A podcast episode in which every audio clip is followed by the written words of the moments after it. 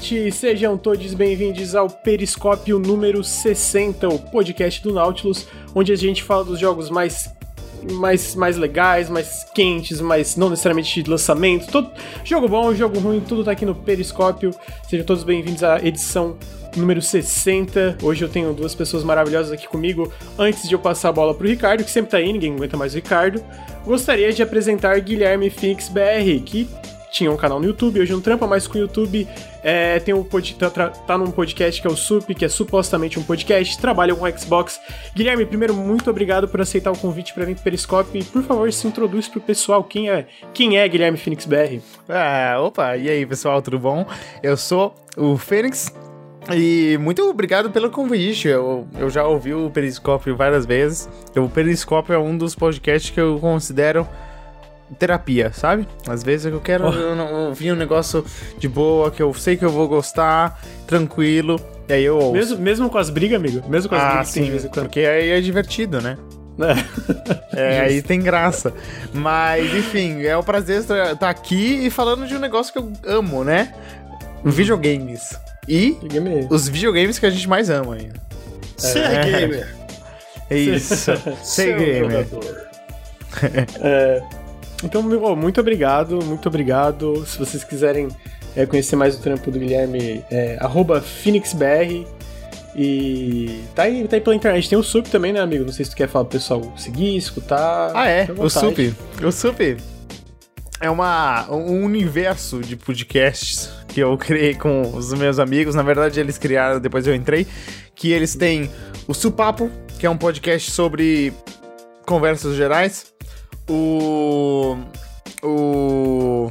Ih, esqueci o nome do. O Super, de games. Tá sabendo legal. Tá sabendo. é, então você, você vê, né? O Super de games do Marx. E aí tem o Supipoca, que é o meu, que é de cinema, cultura pop. É o meu segundo amor na vida, é cinema e, e séries. Uhum. E aí é, tem o Supanimes, recente, que eles só falam de animes. E aí a gente tem esses podcasts, a gente vai crescer ainda mais com outros programas, mas quem quiser é só procurar supostamente um podcast no YouTube, no Spotify, onde quer que for, a gente tá lá. A gente não faz live, a gente faz gravado, mas é com câmera também, então é isso aí. Top. E a gente tem canal de cortes, né? Porque se não tiver, não é um podcast. É verdade. a gente não tem ainda, né? E tem um canal lá, mas não. É verdade, não eu, sou, ainda, eu sou né? contra os cortes. Que aí. É contra. Até contra, mas tu vive postando corte no, no Twitter. Os tipo, cortes. ai, não pode postar corte, mas deixa eu postar esse corte engraçadinho mas aqui. É corte de um minuto. Que eu botei uma foto, que eu botei um vídeo religioso, é uma música religiosa no Darkest Dungeon. Hahaha, mas eu sou contra o corte. Ah, dá licença. Então, que aí a galera vai ver, aí vai começar. Vai começar a chatice. Os eu cortes vi. estragaram o YouTube. Ah, ah, o... o... problema dos cortes é que eles são populares, é que eles dão view. É. Eu não quero. Eu quero. Não quer view? Eu quero ficar em paz com a minha comunidade aqui do Twitch, entendeu? A gente justo, ri, justo. kkk. E justo, acabou. acho justo, acho. Acho justo. Mas, Guilherme, muito obrigado aí. Pessoal, sigam o SUP, sigam é, o Twitter do Guilherme. Obrigado. Ricardo Regis, agora a nossa outra pessoa aqui do podcast. Pô, eu tô cortando amigo? minha unha Depois... aqui, amigo. Tava tá cortando? Então... Amigo, Pô. tu faz tudo menos focar no podcast aqui, né? Ué, eu é, tava é, assim. esperando aí, tô cortando. Precisa de. Precisa te dar atenção Foca, enquanto eu corto minha precisa, unha? Precisa, precisa me dar atenção. Amigo, e sou... o Monark que pediu desculpa aí? Sentiu no bolso, né? pediu desculpa. o Monark, liberdade de expressão, pero. pero. pero, pero nem sempre. Pero nem sempre.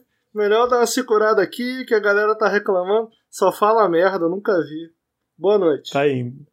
Boa noite, Ricardo. Essa, essa é a sua boa noite, pessoal? É. Amigo, você tem que parar com essa porra de quente. Tudo é quente, com jogos mais quentes. Eu não sei, amigo, eu peguei. Isso. É que eu peguei o negócio do café com videogame. Caraca, eu, eu, sabe que eu apresento essa porra desse podcast toda segunda-feira ou terça-feira de manhã?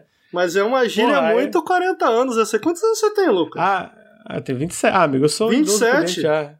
Eu sou idoso por Ah, acertei já. tua idade. Outro dia me perguntarem lá e eu falei, acho que o, o Lucas tem 20. Acertei, tá vendo? E o Henrique? O Henrique tem quanto? Amigo, o Henrique eu acho que ele não tem idade. Ele é uma entidade que não tem idade e ele só existe Não tem idade. fora do espaço-tempo, assim. É porque o Henrique não faz muito sentido. Eu tava falando antes de entrar, o Henrique.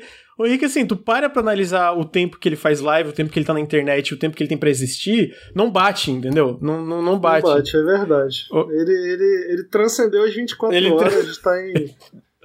Ele tá numa linha do tempo paralela, Não, e- que por acaso.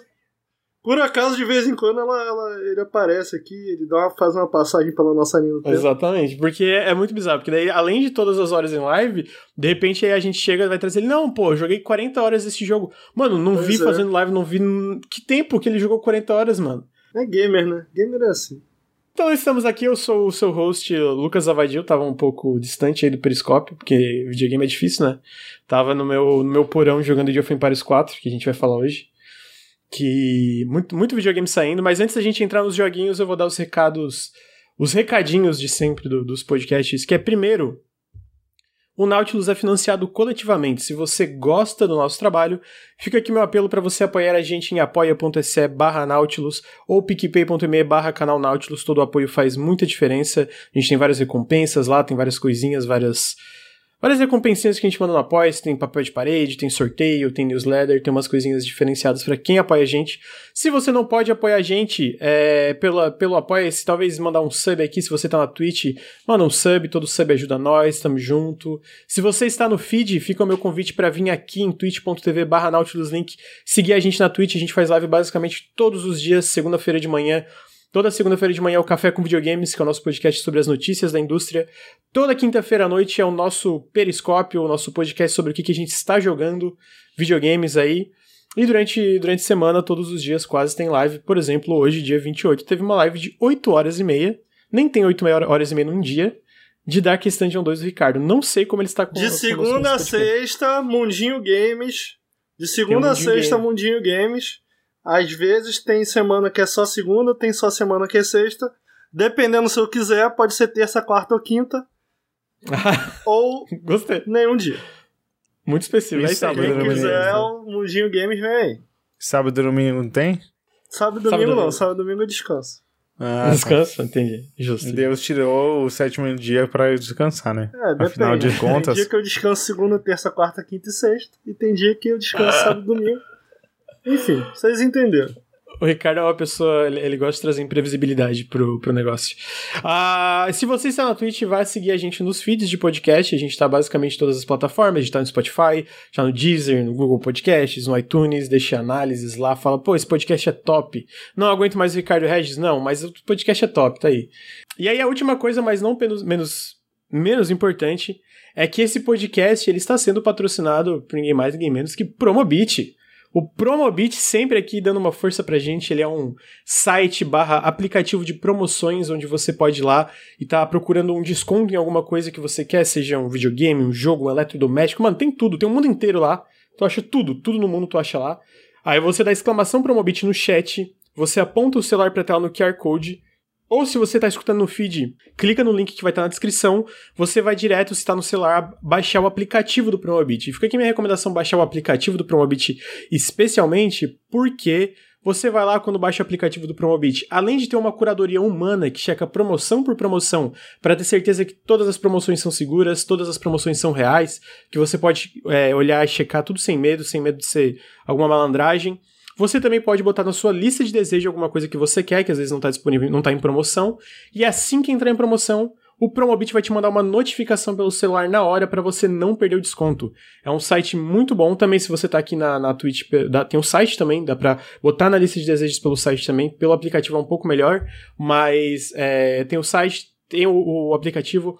Se você não pode apoiar a gente financeiramente ou qualquer coisa que seja, clicar nos links ajuda muito o canal, muito o canal mesmo. Então, por favor, baixe o aplicativo do Promobit para dar uma olhada através do nosso, do nosso link é, que vai estar, estar na Twitch, dando exclamação Promobit, no QR Code que está na tela agora ou na descrição do podcast que você está ouvindo. Conheçam, conheço que é muito bom, hein? Muito bom. É muito bom.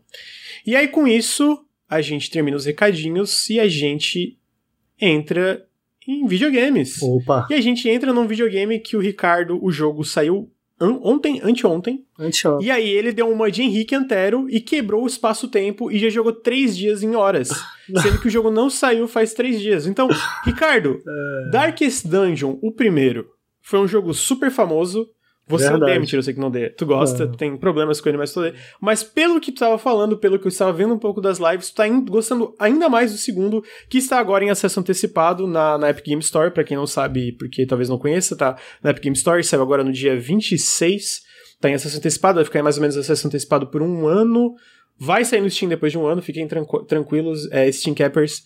É, E, Ricardo, então me, expli- me explica, primeiro, como, o que, que é Darkest Dungeon 2, quais são as diferenças pro 1, porque eu vi que mudou bastante coisa, Uhum. e segundo, por que que tu tá gostando tanto desse jogo, mano? Que, que, qual, Cara, qual, ó, qual, qual é o Vamos lá. O primeiro Darkest Dungeon, ele foi um jogo complicado pra mim, né? Eu, quando vi ele, se eu bem me lembro, foi no Kickstarter, ele foi anunciado. E eu gosto muito de. Eu gosto muito desse tipo de ambientação, assim. A ideia. Eu gosto muito do conceito de Darkest Dungeon, que é esse jogo em que não é só o hack and slash, tá ligado? Ele tenta passar pro jogador mesmo. Tem, existem mecânicas, mas pro jogador mesmo a sensação de que a sensação estressante de, de, tipo, do que é invadir uma dungeon, tá ligado? Cheia de monstros Uhum. e esqueletos e tal.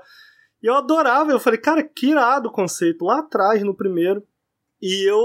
Meu nome, inclusive, tá no- nos créditos do jogo. Eu doei 60 dólares. Ó, foi o jogo que eu mais doei até hoje. Caralho. É, eu doei 60 dólares pro primeiro Darkest Eu, eu Dungeon. não sei porque na minha cabeça tinha sido Banner Saga, não sei porquê. Tá aí, Banner Saga eu também doei. Não, mas eu não dei tanto pro Banner Saga como Darkest Dungeon, não.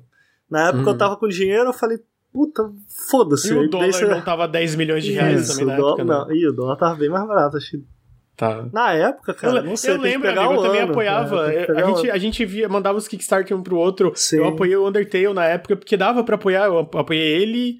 Teve mais uns jogos que era tipo, ah, dá pra dar, sabe? Tipo, não, tu, não, Uhum. tu não tem que vender o teu, teu apartamento se tu apoiar aqui. Porque hoje, se tu Sim. apoiar alguma coisa no Kickstarter, tem que vender o apartamento. Pois é.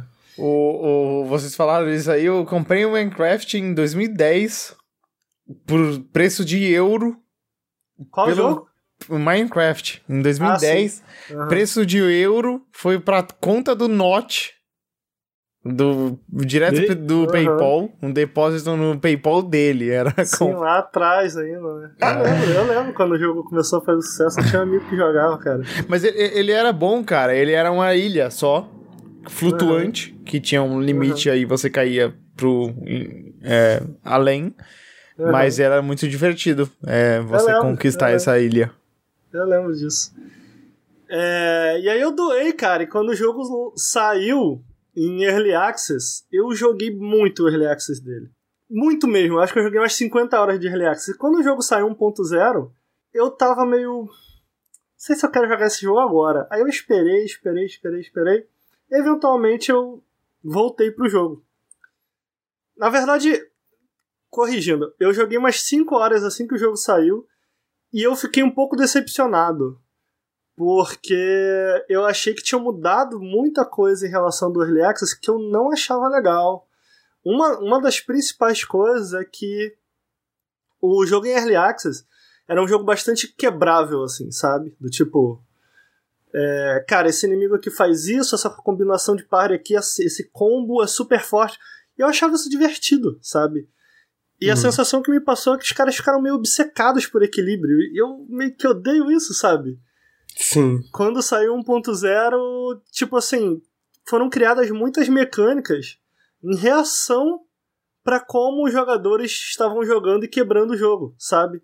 E isso me, isso me lembra muito uma vibe Blizzard no Diablo 3, pessoal que jogou aí Diablo 3 no lançamento, em que toda semana a comunidade descobria uma forma de quebrar o jogo que, cara, de alguma maneira transformava o jogo divertido, sabe? Que tava uma merda aquele jogo no lançamento. Uhum.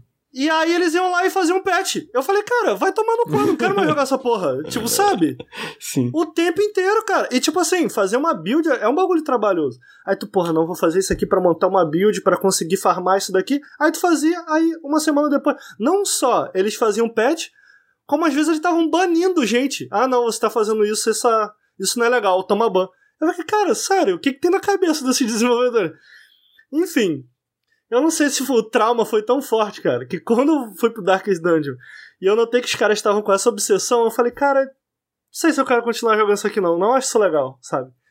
Uhum. É... Eu sempre tive problemas também em relação a como o jogo balanceava o RNG, assim, de tipo...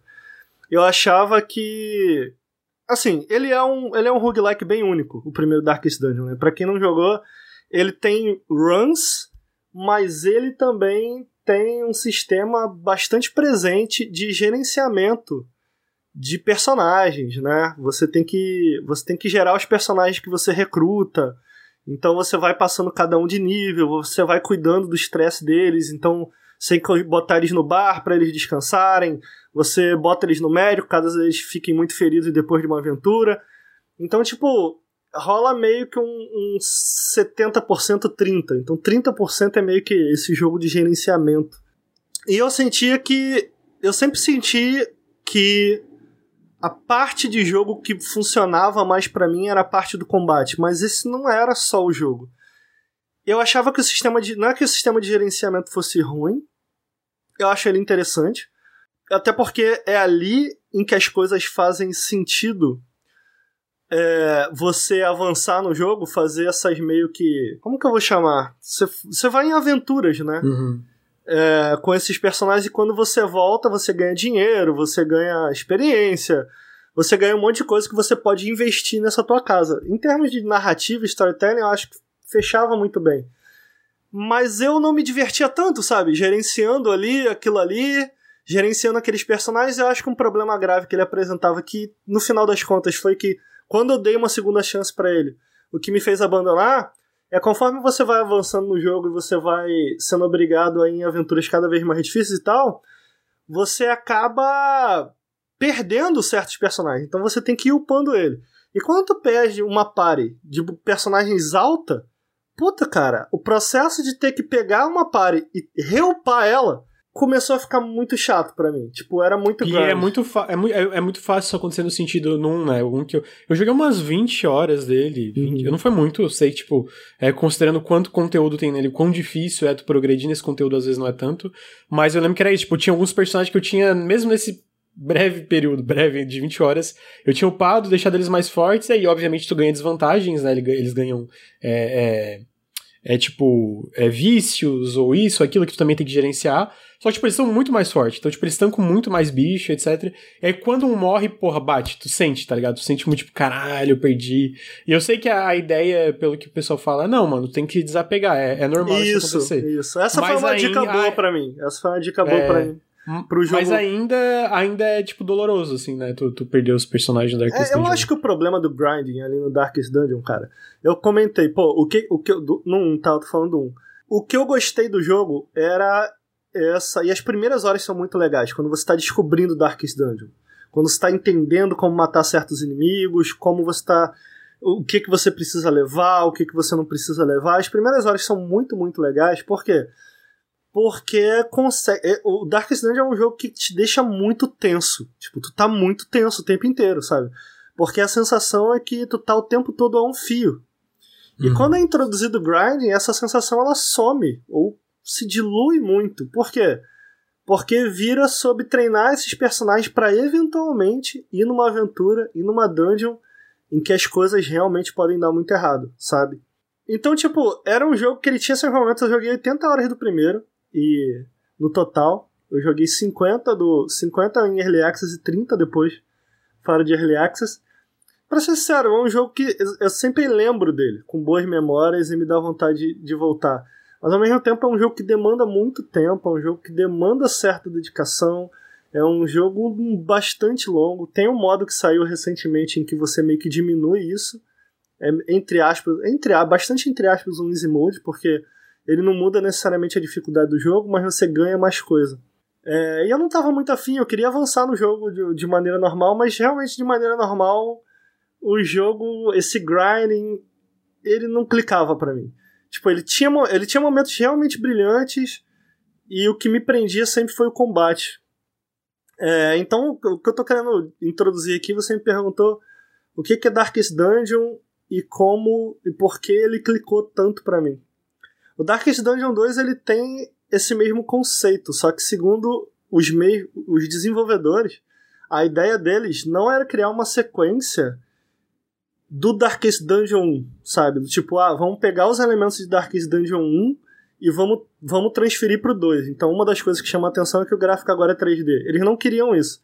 A gente quer fazer um segundo jogo em que, se você quiser revisitar o primeiro, a gente tem expansões, a gente deu suporte ao primeiro por anos, cara, ele tá lá. O 2, ele vai pegar esse conceito e a gente vai tentar explorar ele de uma outra maneira, que é uma parada que eu pessoalmente respeito muito. Então, quando eles anunciaram isso, eu já fiquei, cara, eu ainda eu não sei como a comunidade tá. Porque é um jogo que tem uma comunidade muito forte. Eu não sei como a comunidade está recebendo o Darkest Dungeon 2. Faz muito pouco no momento da gravação desse podcast. Faz muito tem que ver o Reddit, né? Saiu. Pois é, eu quero, eu quero dar uma olhada no Reddit e tal. Eu vi, de críticos, eu vi uma coisa meio dividida. Muita gente falando, ah, mas eu gostava tanto de como era. E muita gente falando, cara, prefiro bem mais. Eu admito que eu tô no segundo time. E eu dei todo esse background do que eu achava de Darkest Dungeon 1, porque eu sei que Darkest Dungeon 1 é um jogo muito querido para muita gente. Tem muita gente que discorda de mim e que gostava de todos esses elementos que para mim não clicaram.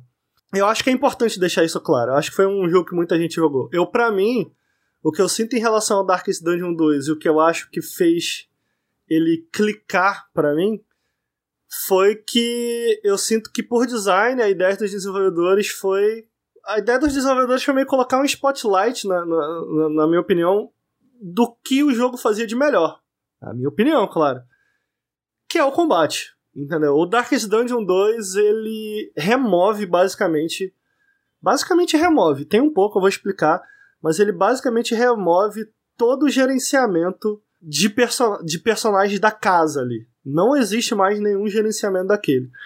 É, você, ele se transformou num jogo de runs, ou seja, o que, que é um jogo de runs?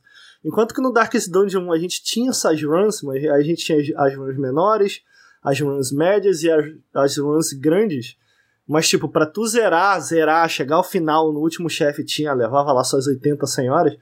Nesse jogo não, ele é lá Hades. Então o que que isso significa? você pode chegar no final de uma run em poucas horas. Eu não consegui zerar até agora em menos de 6 horas uma run.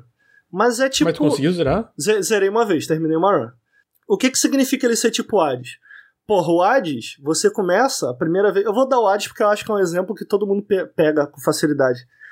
Uhum. Né? Você começa não conseguindo, não conseguindo, não conseguindo. Significa que o jogo dura 6 horas? Não! Não significa que o jogo. Tanto que eu tenho. Eu tô com 25 horas já o jogo ele pode ser zerado nesse tempo. O Hades, por exemplo, você zera ali a primeira vez, sei lá, umas 8 horas, 9 horas, 10 horas.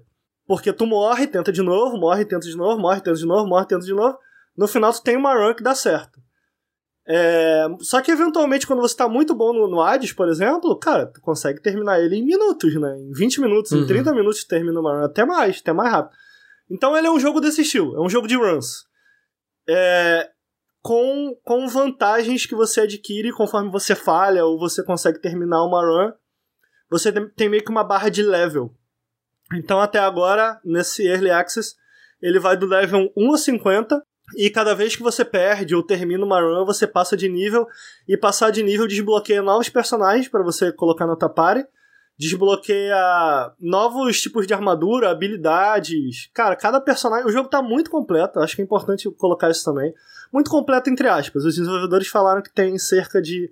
que ele tá entre 51% e 60% pronto. Que vai depender muito da resposta da galera e tal. O que que significa? Já dá para terminar ele de ponta a ponta. Ele não... É lógico que, tipo assim, tu termina, não tem uma cutscene final, não tem nada, sabe? Tá, tá grosseiro. Uhum. Mas, tipo assim, em termos de me mecanicamente, ele tá lá de ponta Mas a ponta. Ele, ele já tem um, tipo, um último chefe? Tem um último chefe, ele já tem um último ah, chefe. É porque eu não sei se você lembra o Wise, ele entrou em Early Access, ele, ele era bem mais cru. Ó, não cru, tipo, visualmente, mas, tipo, não tinha. Mesmo quando eles lançaram o. O último bioma tinha o último chefe, mas não tinha final. Não tá? tinha final. Porque eu acho que é o caso. É, eu acho que eles ainda vão aplicar modificações em relação eu não sei se vai ter outro chefe, não sei se vai ser aquele mesmo, porque eles, eles, tão, eles citaram muito. Fizeram muita referência ao primeiro, em que eles falaram, cara, o jogo já saiu com bastante coisa, com bastante personagem e tal. Eu sinto que esse jogo aqui tem, saiu mais completo em Early Access do que o 1, porque tu já tem os quatro biomas, sem contar a montanha, que é o, que é o objetivo final. Nesse jogo tu não. Nesse jogo tu não, tu não tá descendo em direção a Darkest Dungeon, né? Tu tá indo em direção à montanha. E eu vou falar um pouco mais sobre isso daqui a pouco. É, então ele já tem bastante bioma. O que eles falaram que eles querem adicionar é muita variedade. A todos esses biomas, eles querem adicionar mais biomas. Eles querem. Até agora, cada bioma tem um chefe. Tá, tá ligado? Tipo, tem um lair Uhum. que tu pode enfrentar ou não. Tu não precisa enfrentar o chefe da área. E aí tu pode. Se tu for enfrentar, tem um só. No outro também tinha um. Aí, eventualmente chegaram mais, mais de um chefe. Então o que eles estão falando que eles vão adicionar é variedade a, a tudo. Mas, tipo, de ponta a ponta dá pra tu zerar. E tem muito conteúdo, tem muita coisa para habilitar e tal. Então, mecanicamente, cara, ele funciona, ele tem esse funcionamento de runs. Ele não é mais um jogo de gerenciamento. Ele cortou essa parte de gerenciamento. Você não vai ter que ficar gerenciando uma equipe. Cara, por que, que eu acho que isso funciona para mim, velho? Eu acho que isso funciona para mim primeiro, como eu falei, porque enquanto você avança no jogo, você tá sempre interagindo com os personagens e testando eles. Você, o foco tá 100% na mecânica, no combate, de novo. A lá Hades, quando você tá em Hades, pô, tu adquire coisas novas e tal, tu tá testando no combate. Ah, vou testar esse deus aqui com esse deus aqui. Tu tá sempre jogando na porrada. Uhum. Eu, pessoalmente, não gostava tanto daquela parte de gerenciamento. Eu acho que tem coisas legais que saem dali, que eu pretendo falar um pouquinho mais disso, do que, que se perdeu. Porque é um jogo tão diferente do primeiro. Muita gente me perguntou isso. Cara, é parecido com o Cara, é outro jogo, velho. É outro jogo. Mesmo as classes que voltaram, voltaram muitas classes. Elas Ah, estão o- completamente o- diferentes. Tá tudo diferente. É outro jogo. em- o combate em si ainda tem muito do. do- Outro da- jogo, cara. Tipo. Não, é que tem algumas das relações que eu sei que muda muito. Muda muito bastante. Mas, tipo assim. Tem coisa é, pilar ali do primeiro. Só do Isso. combate, principalmente. Porque, Não. porque a estrutura realmente, eu concordo, totalmente diferente pelo pouco que eu joguei. Mas o combate em si, eu acho que tem uma certa, certos Sim. pilares que ainda estão ali, é, é bem reconhecível, né? É isso, os pilares estão lá. O que eu digo que é totalmente diferente, tipo assim, o funcionamento de cada classe. A, a, Aham, sim, o sim, sim. conceito do combate, que eu achava fenomenal já no 1, é o mesmo. Mas muda, por exemplo, no primeiro, tu tem a chama. E tu tem que manter a chama acesa. Então, antes de partir numa run, no primeiro, tu comprava. Tu se preparava, comprava um monte de, de tocha, comprava lá os itenzinhos para se curar e tal. Essa possibilidade ela já não existe aqui. Tu dá o play e tu tá começando. O Darkest Dungeon 2, enquanto que o Darkest Dungeon é um jogo muito sobre tu se preparar para enfrentar cada bioma e tal, nesse segundo jogo eu sinto que ele é muito mais sobre você se virar com o que você tem, sabe? Então, tipo Uhum. assim, assim como no primeiro, tem itens que são melhores para cada lugar. Mas, cara, nem sempre tu vai achar um vendedor vendendo. Nem sempre tu vai conseguir, enquanto explora, encontrar, encontrar os itens que você precisa. Então, tipo assim, tem que se virar com o que você tem, sabe? E eu acho que. Eu acho que esse foi o. Foi o, foi o isso associado ao estresse, tá ligado? Ao estresse que é jogar e ao estresse pelo qual os personagens estão passando ali. Eu acho que esse foi o conceito que eu me apaixonei lá atrás. Por isso que eu falo que o que me fez me apaixonar tão fodamente por esse jogo foi que eles pegam os pedaços de Darkest Dungeon que pra mim eram os que melhores funcionavam. Eles falam assim: bota uma luz em cima, cara. É isso. O jogo agora é sobre isso, sabe? Então, então conforme você vai explorando, cara, nesse jogo, quando você começa uma run, você meio que monta seu time e ele tem uma progressão, você não explora mais pela caverna com os personagens andando. Você controla uma carroça. E você vai com essa carroça, você começa na parte lá de trás, você tá indo com a carroça em direção à, à, à montanha. E enquanto você explora essa carroça, quem jogou Slay the Spire vai provavelmente lembrar, você tem um minimapa que ele se bifurca em vários pedaços e eles formam meio que caminhos. E aí você tem que meio que selecionar esses caminhos. Ao final de cada caminho você tem um encontro, um encontro diferente. Então, por exemplo, tem tem um caminho que ele te ele dá numa igreja. A igreja, ela meio que você pode desbloquear uma história do passado do- de um dos personagens que estão na sua party. É, desbloquear essa história, ela te dá uma habilidade nova. E o formato que essa história é contada é meio que o combate do jogo, só que em formato de puzzle, porque tu controla um personagem só. Então, por exemplo, Tem uma personagem que é uma personagem nova, que ela é meio que uma ladina pyromancer. E ela tem que. No início eles falam que a história dela começa quando ela fugiu do orfanato e tal, que ela foi presa. Ela era, quando criança ainda, ela foi presa nesse orfanato, ela tem que fugir do orfanato. E aí tem meio que uma sessão de stealth, tá ligado? No, no, no, no, combate de Darkest Dungeon, que tu tem que roubar três chaves de uma freira e tu tem que meio que se esconder entre os pilares. Funciona de uma maneira bem parecida com Darkest Dungeon, mas é meio que num formato puzzle. Então é muito legal, Uhum. é muito legal. É, eu fiz um desses que era do, do ladrão, que ele tá fugindo da prisão. E aí Isso, ele tá tu no tem que dar o soco. Não é legal, cara? Eu achei soco, muito eu legal. achei muito legal. Muito eu achei legal. legal. Deixa eu só falar uma coisa que o, o É. Guilherme tá, tá, tá mais quietinho, eu sei que ele não chegou a jogar um. Mas, amigo, se quiser fazer qualquer pergunta. Fica à vontade, fica- sim. Eu ia vontade, perguntar tá? do Slayer Spire. Eu tava vendo ali no trailer essa parte da carroça. Ele é parecido com o Slayer Spire, só que ele é 3D, em vez de um Não, mapa. é porque em- o. É, porque o Slade Spire é um jogo de carta, né? É. É, mas, o, o- mas o Slade Spire tem essa característica que é um roguelike. O Slade Spire funciona assim: ele. Você tá lá com o teu herói, com as tuas cartas e tal, e ele tem um caminho até o Uhum. final, o boss da área, tá ligado? Sim. Então ele tem três caminhos, aí depois tem mais três, aí ele vai se Eles abrindo. se encontram, é. É, o E que ir Spire eu joguei né? muito. Nossa, eu amo Então, o Slayer Spire. Esse, esse é o formato Darkest Dungeon, entendeu? Tipo, Só que Ah. no combate de Darkest Dungeon 2, Aham. entendeu? Vocês Não é um jogaram jogo de Mas vai lembrar, vai, vai lembrar que esse jogo é arrombado, porque teve uma dessas bifurcações, é porque em tempo real, né? Tem um mapinha, mas tu tá controlando a, a carroça Ah, em tempo então, real. é isso que Então, tipo, saber. tu controla. É, tu controla Ah, é, em tu real. clica e vai, né? Tipo, É já- isso, tu não Ah. clica e vai, tu controla em tempo real. Então, tipo, se tu vê a curva e não vira. Na hora. Assim, é fácil, tá? Pra deixar Amigo, claro, é tá dodói. Tu errou isso, Não, tá dodói. Tá dodói. Não, mas é que o seguinte, não, assim, eu parei. Não, assim, É. eu parei, eu parei, Ah, e eu pensei, qual curva que eu vou entrar? Só que, tipo, eu parei, eu, eu meio que. Eu demorei pra parar. Então eu parei, tipo, bem na hora que tu já entrava. E aí, Caralho. quando o, ca- o cavalo começa a andar de novo, ele. amigo, eu Ele- aí nunca eu errei fui- isso. eu- Eu nunca errei. Eu fui tentar entrar pra direita e não deu, aí. É porque ele começa a ir bem devagar quando tem as É isso, bifurcações. exatamente. E aí eu parei bem na bifurcação. E aí não façam isso. Você- então é uma dica pra vocês. Vocês jogaram o FTL? O Ricardo Joguei, jogou. claro. Eu não parece- roguelike, cara. com- é, é parecido com Não, não, FTL? não. É Ah, tá. outro rolê. É outro rolê. Cara, o, o, o Darkest Dungeon, ele é, o, o Lucas me perguntou no início, eu não respondi, desculpa. O Darkest Dungeon ele é um jogo por turno, né? É, sim, turn-based. É tipo o Slayer Spire. Sim, o, o, a o diferencial aqui é que eu acho que ele é mais. É um jogo Pen and bastante. paper. É, ele é bastante sobre RNG, mas ele é mais. Qual a palavra que eu tô tentando achar? É bastante sobre RNG? Ele, ele é bastante sobre RNG, Dungeon, o 1 também, de uma maneira geral, Uhum. mas ele. Você tem, você tem classes mais bem definidas, sabe? Ele é mais. Ele não é como o Slade Spire em que tua mão varia de run em run. Não, tipo assim. Se tu quiser ir toda party com. toda, toda run com a mesma party, tu pode, entendeu? Uhum. Eles vão estar lá, tem a mesma habilidade. Eventualmente você de- desbloqueia novas habilidades e tu pode montar tua própria build. Uhum. Mas tu que monta, tu escolhe a mão, não tem nenhum elemento aleatório nesse sentido. O RNG dele tá mais presente em chance de acerto, chance de, de tomar poison, chance de encontrar um inimigo muito forte, chance de encontrar um inimigo muito fraco, esse tipo de coisa, sabe? Então o que tu faz no jogo, ele é basicamente esse jogo de turno, e o que é tão legal, cara, do Darkest Dungeon em relação ao combate e do, do jogo de turno diferenciado que ele é.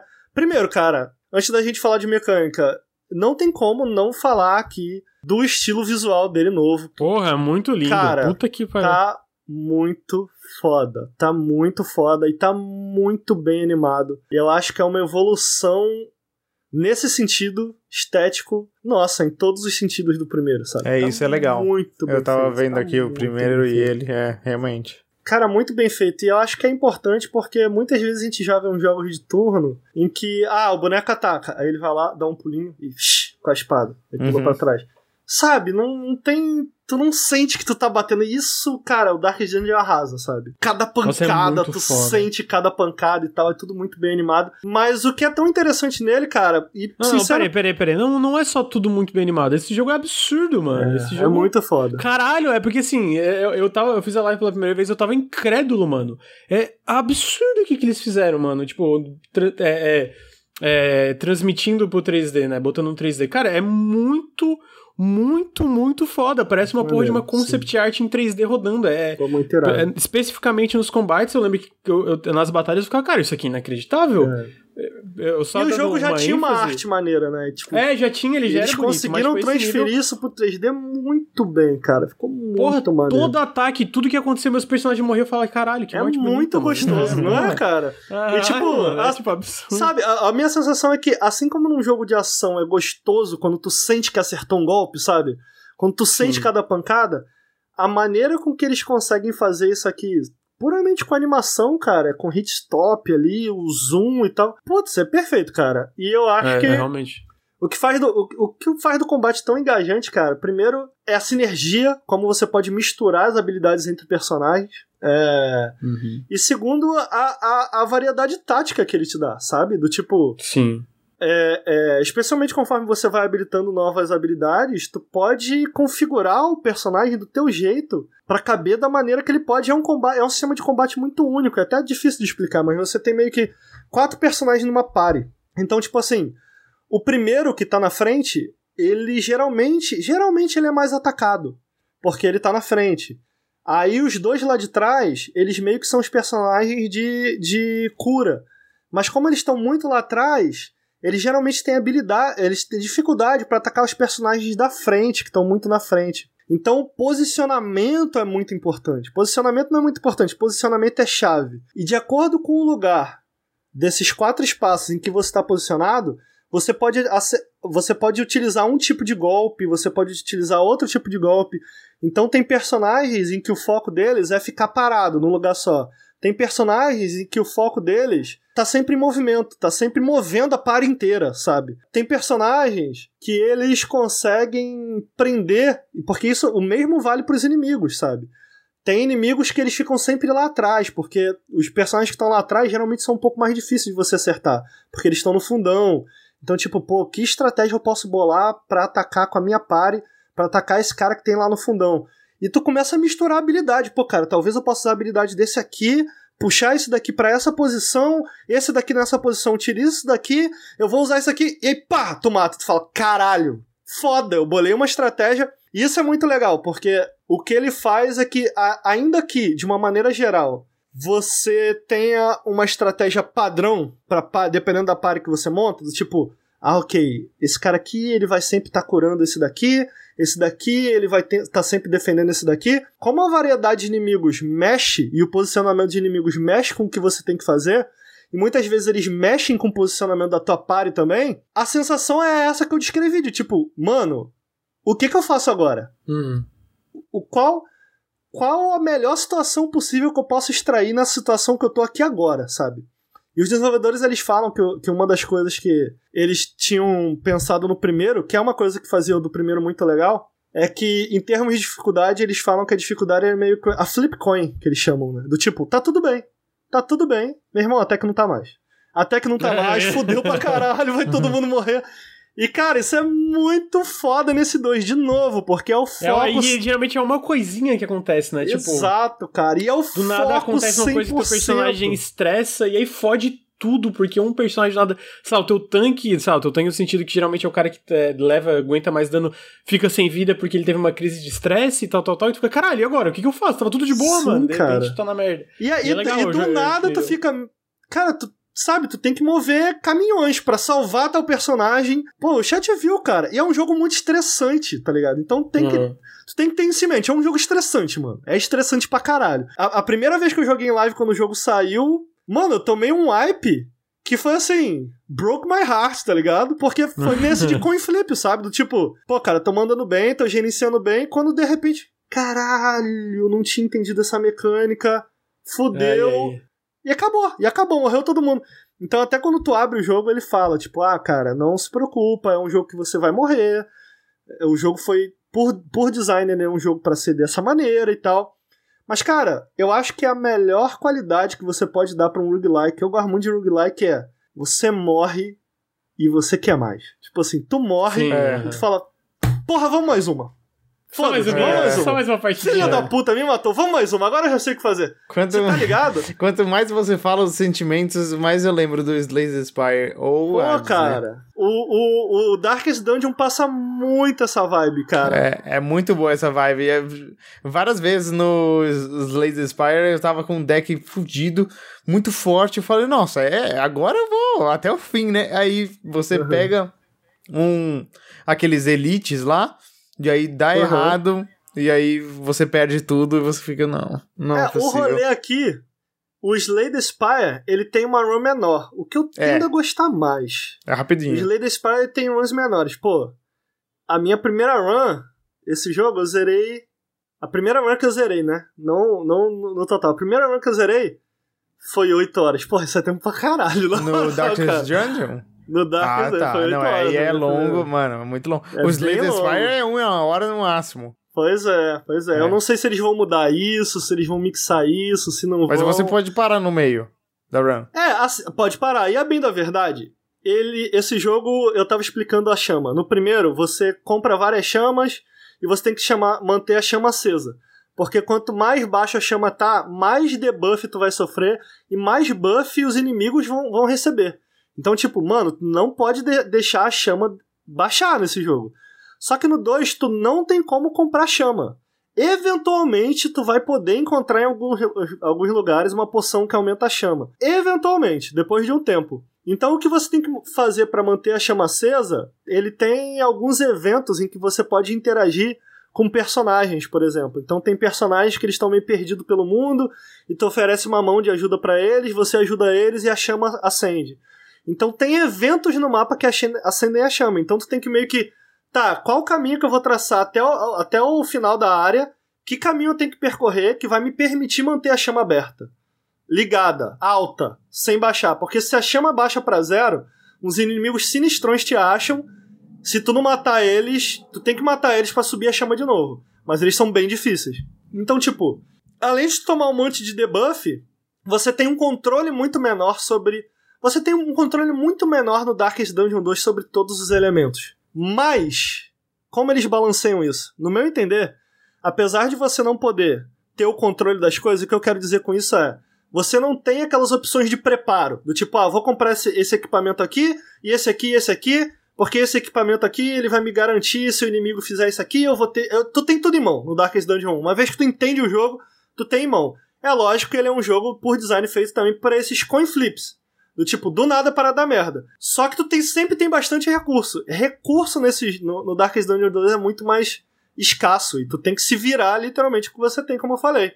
É, então, cara, você não pode gerenciar, como no 1, a chama. Tu tem meio que traçar um plano de abordagem. Do tipo, cara, como eu vou atravessar esse mapa para manter a minha, a minha chama acesa? Então, por exemplo, ah, pô, aqui tem uma loja, tá? Eu vou passar por aqui para depois passar por aqui para ir aqui na loja. E aqui eu consigo comprar. Ou então, pô, vou passar por aqui, porque, por exemplo, ele tem uma, ele tem uma ferramenta que é nova, que é ódio, basicamente, é loath. E o ódio, ele diminui conforme você mata inimigos pelo mapa. Então, tipo assim, eu falei que eu zerei a minha primeira run em 9 horas, mas eu parava em todos os lugares para cair na porrada. Só que eu podia ter esquivado, entendeu? É algo que você aprende. Tipo, pô, eu não precisava ter lutado tanto, entendeu? Então por isso que foi longo. É... Só que conforme você luta e mata inimigos, especialmente se você matar o chefe da área, diminui muito o ódio. Quando diminui o ódio da, da, da, da, área, a tua chama passa a descer com muito menos velocidade. Então, tipo assim, tu tem uma escolha. Pô, vou esquivar várias batalhas, porque o jogo tá difícil pra caralho. Mas vou, vou procurar aqui todos os lugares onde eu posso aumentar minha chama, ou vou sentar o cacete em todo mundo para diminuir a velocidade com que minha chama cai, tá ligado? Então tem decisões táticas que você faz enquanto você explora. E, é- e é disso que eu tô falando. Tipo assim, eu prefiro. Eu gosto mais de fazer decisões táticas on the run do que numa tela de menu. Eu sei que muita gente vai discordar de mim.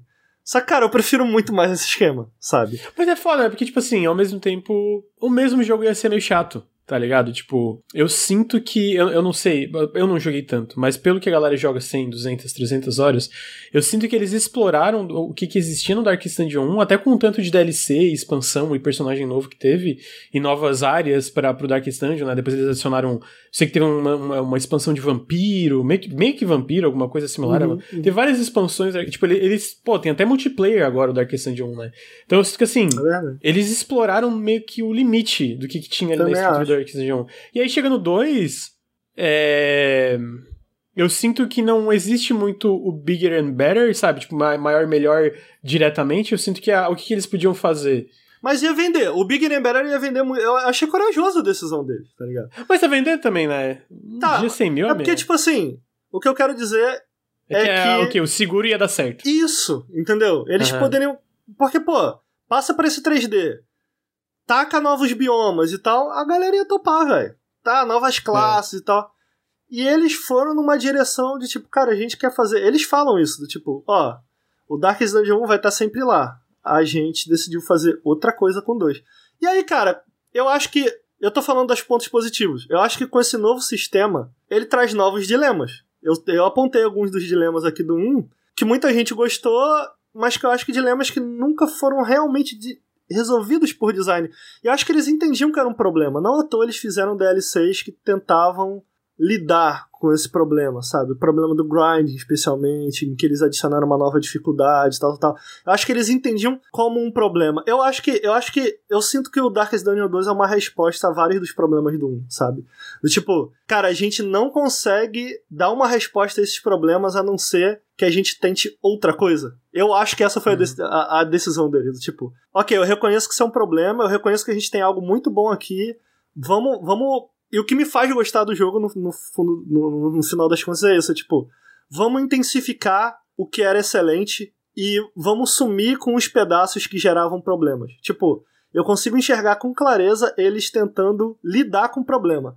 Eles não tentaram lidar, eles sumiram com o que gerava problemas. O que é triste ao mesmo tempo.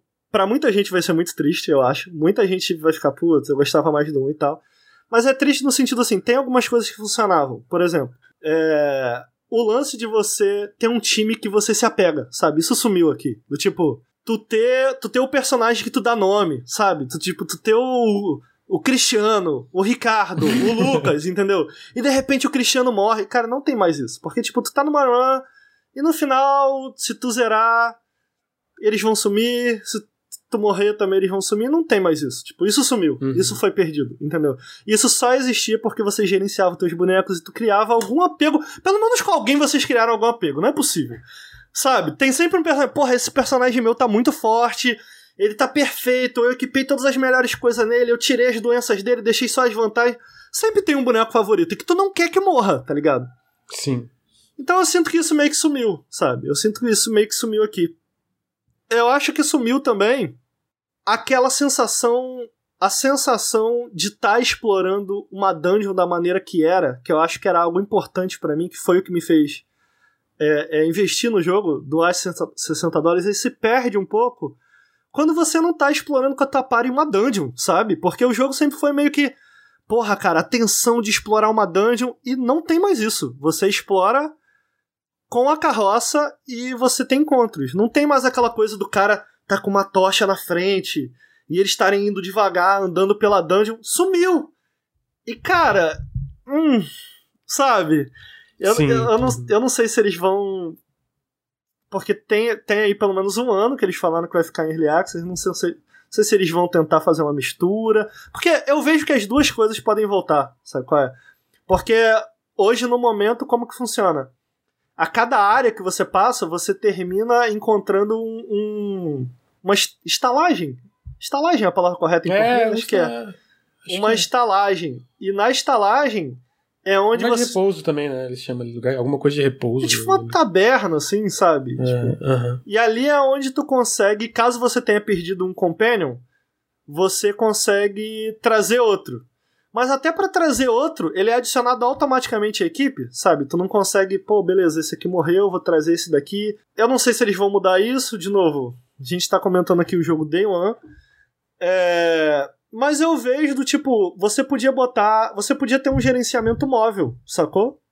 Do tipo, a carroça, sei lá, eles. A carroça, quando eles param, eles fazerem um assentamento. Entendeu? Ao redor do hotel. E aí você poder gerenciar ali a cada final de área, você ter que gerenciar algumas coisas. Não sei se eles vão fazer isso. É, por exemplo, a própria dungeon final, que é uma montanha, a dungeon final poderia ser, tipo, tu não tá mais na carroça, tu explora a dungeon final no, andando e tal. Não sei, não sei o que eles vão fazer, não sei como vai ser a resposta deles a esses novos dilemas que eles criaram. É... Eu acho que outro dilema que, que, que nasce desse, desse estilo de jogo do 2 é que, enquanto no primeiro, cara, você tava o tempo inteiro alterando pare, você tava o tempo inteiro. E as runs eram muito menores no primeiro, né? Porque eram mini runs. Porque o jogo inteiro tinha 100 horas. Mas uma run tinha. Pô, uma run pequena tinha 20 minutos, uma run grande tinha uma hora, por aí. Como eu falei, eu zerei. A, primeira run que eu zerei, zerei umas 8, 9 horas. Isso é muito tempo para você ficar com uma party só, sabe? Do tipo. No segundo tava o tempo inteiro mudando. Desse, chega uma hora que tu, tipo, tu sacou os inimigos, tu sacou a melhor tática pra tua, pra tua, pra tua galera, e aí gera outro problema. Enquanto que o outro jogo era repetitivo no longo prazo, porque é um jogo muito longo, em que tinha que fazer grinding, nesse ele fica repetitivo no curto prazo, entendeu? Ainda que você possa modificar build, etc, etc, enquanto as runs são tão longas que enquanto você tá na run e você não pode alterar ninguém, você não pode mexer, é muito tempo para ficar preso a uma party só, sabe? Então, tipo assim, no geral, cara, para mim, é um jogo melhor do que o primeiro. Eu acho que eles têm dilemas aí que eles vão ter que enfrentar, problemas que eles vão ter que encontrar soluções, mas eu pessoalmente tô muito ansioso para ver cada update, tá ligado? Para ver o que, que eles vão trazer. Eu adoro. Eu, mano, Porra, eu amo acompanhar ele aqui. É muito legal. Uma... O Dodge foi muito legal. Sim, foi. Eu sei que tem uma galera que não curte, mas eu lembro que o Hades eu joguei literalmente todos os updates grandes então, jogo. Todos, eu ia perguntar exceção. isso para vocês. É, eu não gosto de Early Access. Por quê? Uhum. Porque eu jogo o jogo, eu amo o jogo, e aí acabou, entendeu? Nunca mais eu quero jogar. Sim, Por sim. exemplo, uhum. o Valheim. Cara, eu amo muito o Valheim. Eu joguei ele, zerei. Uhum. Amar muito é um exagero, mas... Ele no late game ele é muito incompleto aí, eu, eu até zerei uhum. ele, fez tudo que dava.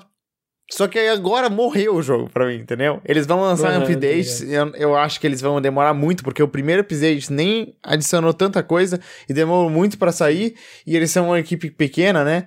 Eu acho que eram quatro pessoas. É, eles expandiram um pouco, uhum. mas ainda é uma equipe pequena. Eu lembro que eles comentaram nesse lance do, do update demorar que, tipo, eles tinham um roadmap, e aí o jogo vendeu, tipo, 8 milhões dele. Não, peraí, vamos, vamos, vamos com calma nesse roadmap, porque daí no fim eles tiveram que ficar arrumando muito é, né? Porque sim, 8 milhões de pessoas sim, com entrando, certeza. né? Mas o Vai é um jogo que eu joguei na Early Access quando saiu.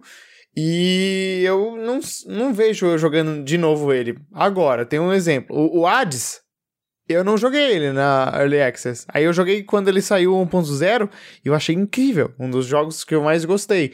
E eu, eu acho que se eu jogasse a Early Access, eu não ia gostar tanto, entendeu? Só que o Terraria é um dos meus jogos favoritos. E cada update que ele teve, eu joguei de novo e zerei de novo. Então, eu acho que depende um pouco de jogo. É, eu acho que é porque, tipo, eu sinto que o Darkest Dungeon, o Ricardo até pode me corrigir, é porque eu sinto que o Valheim é uma parada um pouco mais. Ele, ele tem lance de roguelike, né? Tipo, o mundo é gerado proceduralmente, mas ele é um pouco mais contínuo no sentido de, cara, tu vai explorando as outras ilhas, tu vai construindo o teu mundo, né? Tem muito esse lance de survival de tu construir, fazer o crafting e tal. E o Hades tem muito sobre contar uma história. Ele é um roguelike, ele, eu acho ele, ele é um jogo ah. fantástico de ação. Eu acho que a parte roguelike dele é muito legal de como tu explora as história que, é incrível. Ali. Mas a história tá ao redor é. daquilo ali, eu acho que, tipo, é, é, é a, a parada que amarra tudo. Eu sinto que talvez a diferença desse é que ele tem uma história, dá, dá pra ver até que é um pouco. Tem umas coisas um pouco mais direcionadas, os negócios que o Ricardo falou de tu ir nesse lugar, tu ter uma lembrança de um do, dos membros da parte, tu voltar pro passado deles. E, tipo, no caso do ladrão é a fuga dele, ele dando soco, é uma parada tipo uma set piece. Mas ele é muito sobre run, né? Então, eu acho que a dinâmica dos updates é que quando sai um update, a outra RAM, a, a RAM subsequente, vai ser muito uhum. diferente. É tipo o Risk of Rain 2, que a gente vai falar uhum. depois, que eu, eu acompanhei os updates, e quando tu voltava no update, a RAM era completamente diferente. Uhum. Porque tinha um personagem novo, porque tinha um bioma novo, né? É, e o Hades que... fez isso muito bem, né, cara? O Hades, eles foram muito espertos porque eles, eles, eles meio que, os updates, eles acompanhavam meio que narrativamente o jogo, então, tipo velho, pra quem não acompanhou o Early Access, desculpa, você perdeu alguns pedaços ali que foram muito legais de Uhum. história, tá ligado? Sim, foi, realmente. É, porque ele, ele meio que falava, ah, pô, o. o, o- como é que é o nome do, do- da parte lá de baixo? O, sub, o submundo. O submundo tá em constante mudança. É, Isso é da narrativa do jogo. Ah, que legal. então, tipo assim, Eu não conforme tu ia matando. E, e, tipo, como ele tá o tempo todo tentando fugir, a ideia é meio que, pô, como a Hydra ia mudando.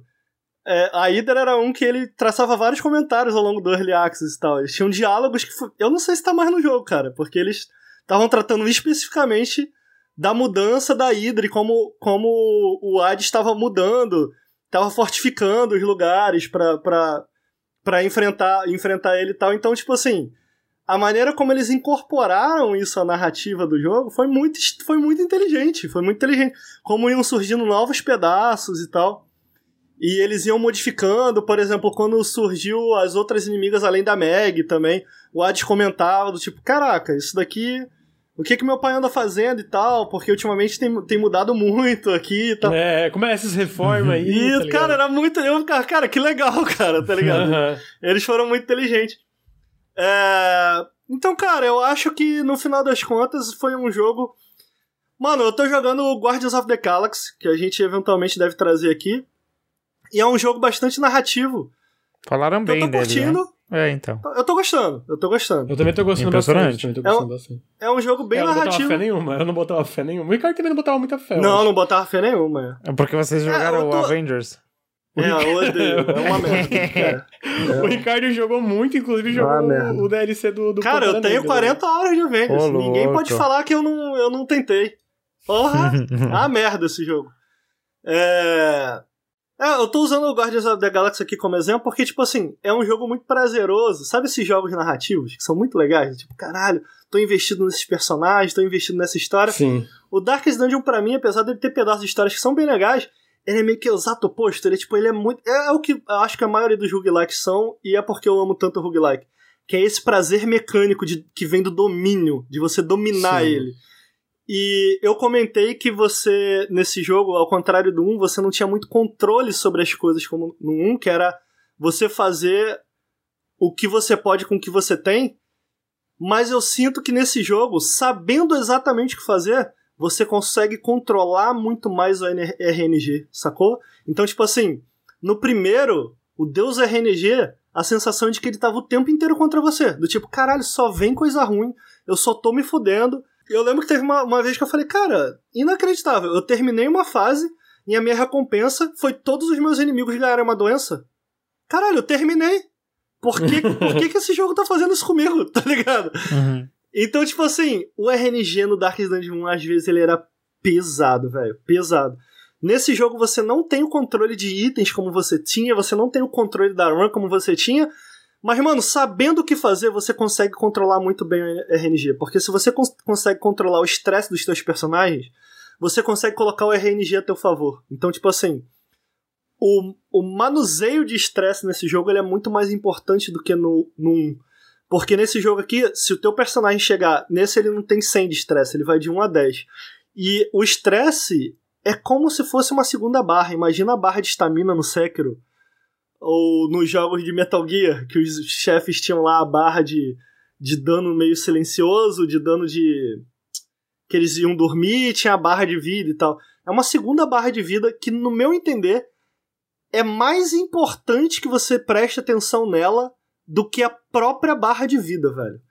Porque a barra de vida ela se cura sozinha enquanto você viaja. O estresse, ele é cumulativo. E quanto mais quanto mais estresse você quanto mais estressado os personagens tá, mais eles vão brigar entre si. Pior vai ser a relação deles. Isso é algo novo nesse jogo. Que os personagens eles traçam relação, então eles podem começar a namorar, eles podem se amar, eles podem ter amizade, eles podem fazer uma parceria. Enfim, tem várias relações lá que você pode ter, positivas e negativas. Se você deixar a par estressar, que é. Como é que é que eles chamam? Quando você. Quando teu estresse chega no máximo, é. Over. Ai, não lembro. Esqueci, cara, mas tipo assim, tu tem um ataque de estresse, entendeu? Tipo um ataque de pânico, assim. E o ataque. De... E quando você. Colapso. Pessoal, o chat lembrou. Quando você tem um colapso, cara. Meu amigo, não importa quanto de vida você tem. Você pode ter 70 de vida com o boneco. Vai Ele- um pouquinho a vida, vai. Cai pra tipo 5. Entendeu? Então, tipo assim, não só a tua vida cai pra 5 quando você toma dano de estresse, muito baixo, tu fica à beira da morte. Como todas as tuas. Como todos os teus laços de amizades com os personagens, eles são destruídos. Então, tipo assim, é aí que eu acho que tá o controle do RNG. Se tu souber domar bem o teu estresse, você. E a palavra é domar. Tu doma o RNG a teu favor, cara. Porque os personagens começam a se curar. Às vezes eu tinha um personagem que ia morrer. No momento que ele ia morrer, o outro personagem que tava namorando com ele entra na frente. Aí ele entra na frente e Caralho, protege, tá ligado? caralho, Tipo, ah, me agradece Que depois.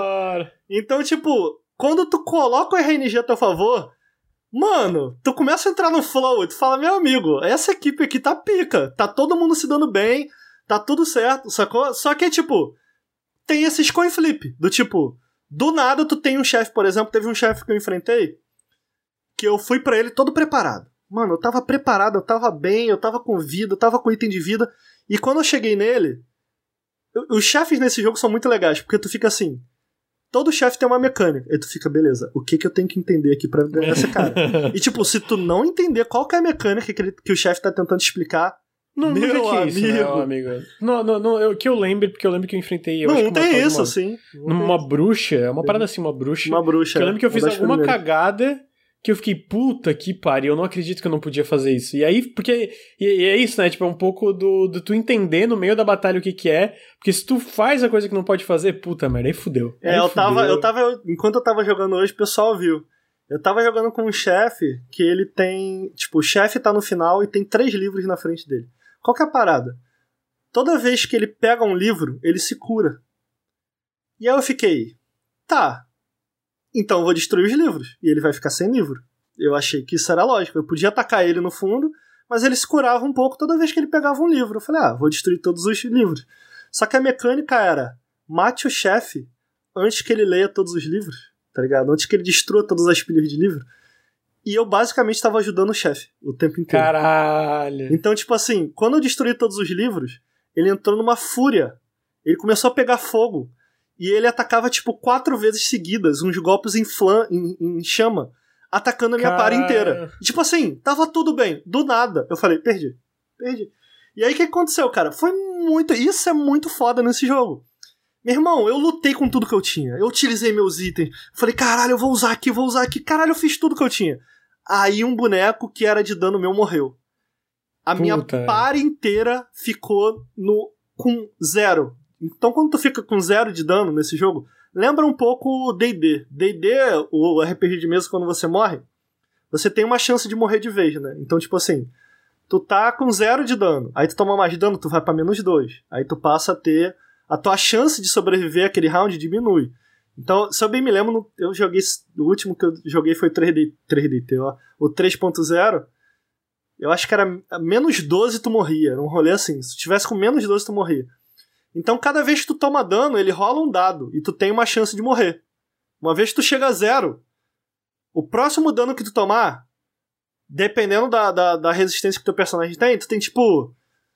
cinco- 60% de ficar vivo. Por aí, entendeu? Então, tipo, tem, tu tem grande chance de morrer. A par inteira ficou nesse estado. Só que o chefe tava nesse estado também. E aí foi o clipe que eu botei lá no Twitter. Então, tipo assim, Ah, mano, é o vídeo daí, tu botou uma música Tá ligado? Porque, Cara, tipo assim- Uma porra de... De onde é que tu tirou aquela cruz, Ricardo? De onde é que tu eu tirou tenho aquela aqui, cruz? cara, a minha cruzinha. Com a Meu cruz irmão, mão. Caralho, era tipo assim: ou eu matava ele no último turno do meu último round, ou ele ia dar um ataque em área que ia dar o wipe na minha. na minha. na minha. na minha party. Por que, que ia dar um wipe? Porque ele tava em fúria e ele atacava três vezes seguida. Eu tava achando muito difícil dele não dar o wipe na minha party inteira com três chances, entendeu? E aí, tipo, ele tinha que morrer. Ou ele morria ou eu morria. E se- são essas situações que fazem Dark Dungeon tão bons, sabe? Isso é Uhum. algo presente no 1, mas eu acho que aqui tá muito mais vivo, por quê? Isso é importante dizer. Porque como é um jogo muito mais focado em combate nesses encontros, cada encontro é significativo. Não é como no 1, que eventualmente os encontros são só grind, entendeu? Aham, São aham. só um meio pro fim, sabe? Do tipo, ah, ok, eu tenho que passar por esses caras aqui porque eu tô upando os bonecos e vambora. Não, cada encontro, ele é bem pensado pra ser desafiador, sabe? É, e pode, se tudo é mole, rolar esse coin flip. Então no final eu ataquei ele, era o último ataque eu matei ele. Morreu só um cara na minha parte. Pô, uma pessoa, considerando a cagada que eu fiz, foi muito pouco, foi uma grande vitória. E tipo Sim. assim, foi uma grande vitória que tava um triz de ser uma grande derrota. E é isso que faz do jogo tão bom, cara. E é por isso que eu recomendo tanto ele. Eu acho que eu falei o suficiente dele. é muito bom. É, muito bom. É, Guilherme, tem alguma pergunta do jogo, amigo? Eu tenho uma pergunta. É, ele é mais difícil ou mais fácil que o primeiro? é porque os dois são difíceis é. pra caralho. É, é porque assim, o 1, um, eu não joguei até chegar na Darkest Dungeon, que é quando o bicho pega mesmo. Uhum. Entendeu? Então eu nunca cheguei na Darkest Dungeon. O 1, como você pode fazer, praticar grinding, eventualmente eu senti. Porque eu fui em todas as dungeons, só não fui na Darkest Dungeon. Eventualmente eu senti. Tirando os chefes, que eram. mais Definitivamente os chefes são mais difíceis no 1 do que no 2. Tirando os chefes. Hum, não, não, não achava tão difícil. Eu acho que.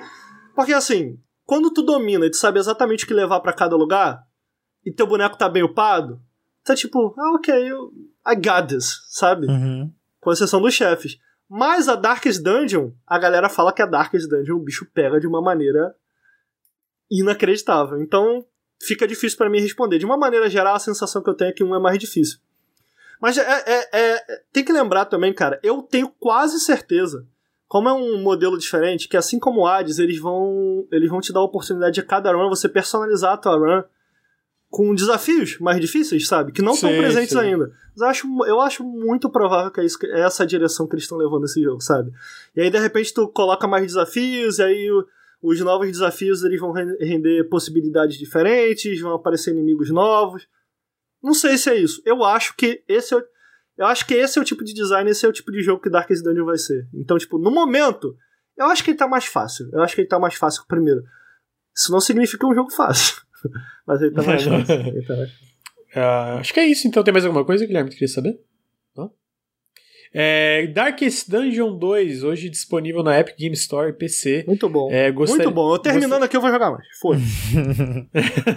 Deu vontade? Muito bom, cara. Gostaria de dar uma pequena dica para quem querer comprar Darkest Dungeon 2, que se você assinar o newsletter da Epic hoje, você se botar em newsletter Epic cupom, bota no Google, bota, vai achar. Se você, eu fiz, a gente criou um, na minha live a gente criou um comando que é aqui para quem tá ouvindo ao vivo aqui, né, que é É exclamação cupom. Exclamação cupom.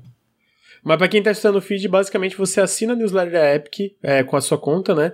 E aí você ganha um cupom de 40 reais. E aí o lance desse cupom é 40, não, é 40, 40, 40, 40, 40, 40, Isso agora, Mas é, né? É, então, vale. Só que daí só vale acima de compras acima de 50? 60, assim, acima de 60. Acima de 60. E o Darkest Dungeon 2, ele não é 60. Mas se você ele custa 51. Dungeon 2, se você compra o Darkest Dungeon 2 junto com a trilha sonora... Outer Wires. O, o, a DLC do Outer Wires e o Darkest Dungeon. Aí já dá o valor. É, é verdade. Ah, não, pior que não dá, porque na Epic não tem carrinho, né? ah. né? Não dá pra pôr mais de um jogo. Ainda não ah. tem carrinho na Epic. Mas a, Mas... Gente, a gente tem a solução. É, pra, pelo menos a parte da Darkest Dungeon, se você compra o Darkest Dungeon 2 a versão meio que deluxe dele, que vem com a trilha sonora, o jogo vai pra 60 e alguma coisa, 60 e uns quebrados. E aí você consegue aplicar o cupom e ele fica só 20 e poucos reais, e aí você pode comprar Darkest 25, Dungeon 2. 25. 25 reais. E aí você pode, sabe o que fazer quando for comprar? Opa. Usar a tag Nautilus tracinho link, que daí a gente ganha uma, uma, uma pequena porcentagem. Ah, é, eu vou fazer isso agora. E não custa nada então. pra você. Deixa uns 5 reais aqui pra nós. Ô, louco. Que isso, obrigado. Que é a tag mais bombada da, da Epic. Porra, a Epic tá como? Felizona com a gente. Usa aí a tagzinha. É, então, gente, Darkest Dungeon 2 tá aí. É, a gente vai trazer esse jogo mais vezes, com certeza, pro canal, seja em live, seja em vídeos, que ele com certeza vai aparecer no Janela Indie, que provavelmente vai sair é, próximo aí, ou em outras coisas. E no futuro também, porque o jogo ainda vai ficar muito tempo em Early Access, então com certeza ele aparece de novo aqui no Periscópio no futuro, talvez, na versão ah, não. 1. Agora 0. tem que aparecer. Depois disso, o Ricardo tem que voltar e falar o, a opinião dele sobre updates. Do... Dá um update completo. sobre a opinião dele, entendeu? Um update. A cada, a cada update tem que vir aqui falar sobre o que Exato. achou. Mas a gente agora vai falar sobre é, dois jogos, na verdade, principalmente um e menos de outro, mas os dois são meio que baseados em runs também, É. né, o, o- o Guilherme? É, de certa forma, eu acho É. que são baseados em runs. Apesar de Um que... é mais, mais um deles- totalmente multiplayer, né? É. Que tem mais progressão também, né? Tem uma progressão mais atrelada do teu personagem, mas também tem um lance de tu poder perder ele pelo pouco que eu lembro que eu joguei. Então, a gente vai falar agora do jogo chamado Hunt Showdown, que se eu não me engano hoje em dia já tem, é, tá disponível também pra PS, PS5, Xbox e tal, está disponível pros consoles. É de PC, é, o jogo, é, um, é um jogo de PVPVE da, da Crytek, onde você não tem que se preocupar só com inimigos do mundo do jogo, como também com jogadores. Então, tipo, tem um objetivo que é o PVE, mas existem outros jogadores que têm esse mesmo objetivo de PVE e eles querem te matar, e aí é essa brigaçada. Eu joguei muito pouco desse jogo. é, não foi nem na época do lançamento, foi uma época um pouco mais distante ainda do lançamento. Eu lembro que eu achei o design dele muito interessante, mas eu lembro que eu só morria. É, e aí, eu aí tenho é algumas triste, perguntas antes da gente. Eu tenho umas perguntas antes gente entrar. Mas pra quem não sabe, Hunt Showdown é esse jogo de primeira pessoa é, de PVPVE. Ele é meio que baseado nos anos. Eu não, eu não sei se é exatamente a época que se passa, mas lá, uns anos 70. Não, não. É 1970. 1800, é, e 90. É, 1800, eu vi agora. 1890. É, exatamente. Sabe o que é? Ele tem uma curiosidade sobre a história do, do jogo em si, do desenvolvimento. A Crytek começou a fazer ele. É a Crytek da Europa, eu acho. Ou dos Estados Unidos. Ah, era o pessoal que virou Remnant depois. Isso, foi aí o que teve uma- aconteceu? Eles faliram a Crytek.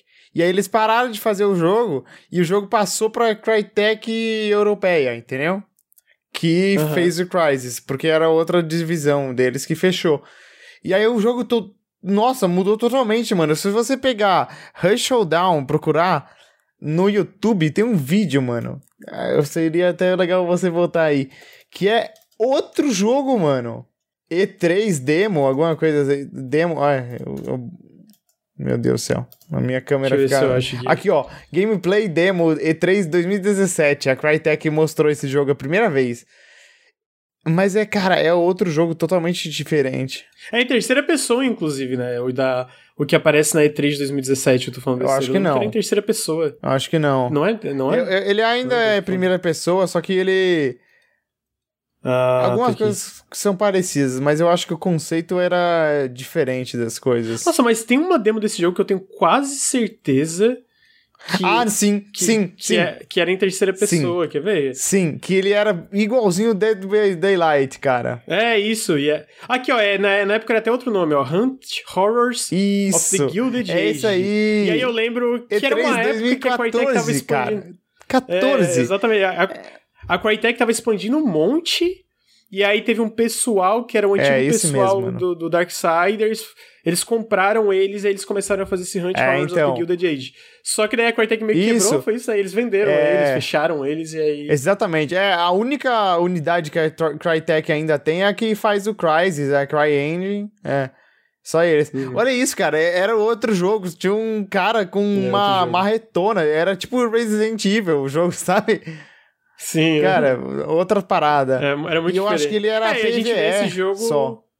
Sim, era, era co-op PvE, né? Chegou a jogar o Remnant from the Ashes, o, Guilherme? Chegou a jogar ou não? Não, não, não joguei. Mano, é, é igualzinho, assim, tipo, É. muito parecido. Assim, tem mais stealth, eu acho, mas eu lembro que eles falaram que pegaram muito do, desse jogo e foi pro Remnant from the Ashes, né? Que é a mesma, é meio que a mesma desenvolvedora que é.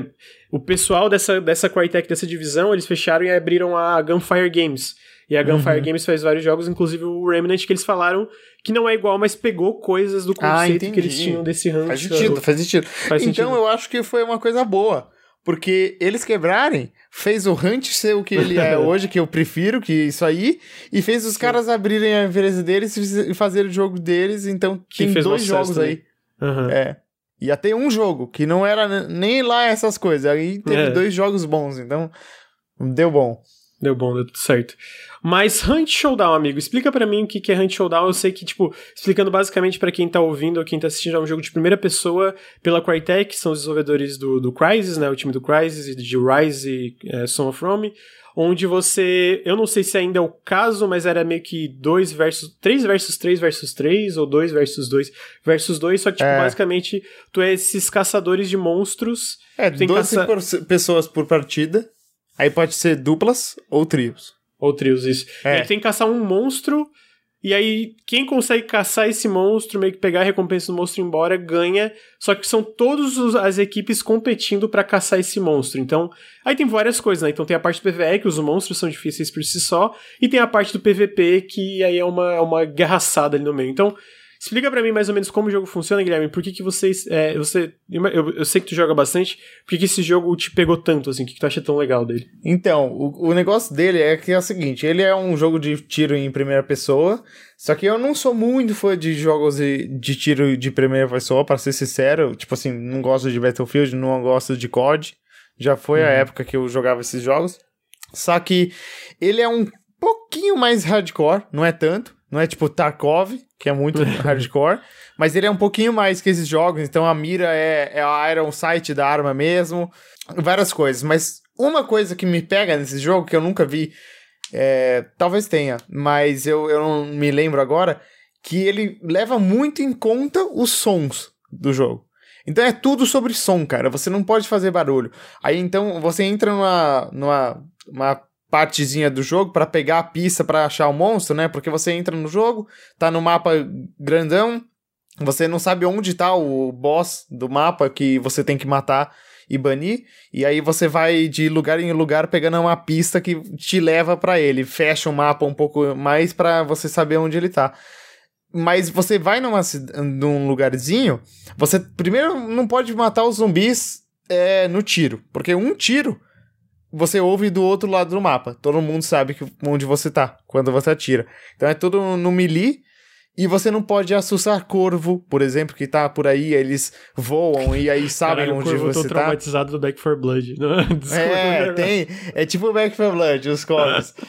aí Sim. você assusta eles, mano. Se tiver alguém perto, já sabe onde você tá, aí fudeu também, porque é, o, o cara pode fazer uma emboscada para você e um tiro você morre. Então, não pode fazer barulho. Tem cachorro, galinha num, num galinheiro, assim, que você passa perto e assusta. Tem cacos de vidro no chão que você passa e faz mais som de passos.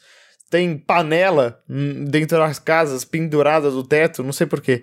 Mas você, você passa nelas, as panelas se batem e faz barulhão várias coisas, tudo faz barulho no jogo, né? E aí você não. O seu objetivo é fazer o mínimo barulho possível para conseguir não a, a, a chamar a atenção de ninguém e fazer o bicho de boa. Só que quando você faz o bicho todo e você bane ver, né? ele, é, todo mundo no mapa sabe onde tá o bicho e sabe que vocês baniram ele. Aí eles vão ir lá tentar pegar a sua pista enquanto bane ele. A, o banimento demora assim, não sei quanto, eu acho que é 5 minutos. Você tem que proteger a, área, não morrer. Aí você pega a pista. Quando você pega a pista, fica um raio no mapa onde você tá. Então todo mundo sabe onde você tá. E aí você tem que fugir. Então, geralmente, o melhor é matar todo mundo. E aí tem o PVP, o, o PVP, que é muito, muito divertido, porque. Tá, peraí. Hum. O monstro não é um jogador. Não. Não. Não. Aí você tem várias equipes no mesmo mapa. Isso. Mas quantos? Quantos jogadores? Então, pode. É, 12 no máximo por, por partida. Então pode ser quatro equipes, equipes de três ou seis equipes de dois. E você não Please. faz barulho porque senão o monstro te acha, é isso? Não, não. Os outros players vão te ouvir e aí eles vão para cima de você e você eventualmente vai morrer. Mas ouvir, tipo, no headset ou, sei lá, um ping no mapa ou coisa Não, tipo? não, no headset. headset mesmo, é som. E é muito legal que o efeito do som, por exemplo, é, a gente jogando muito tempo, eu e os meus amigos, a gente ouve um tiro, aí a gente vai falar, ah, isso aí é um tiro de Lebel, a gente já ah. sabe a arma, e fala: olha, legal. deve ser lá por Blanchett. A gente já sabe onde foi o tiro. Legal. Porque legal. a gente consegue saber a distância pelo som do tiro e a gente decora com o tempo jogando.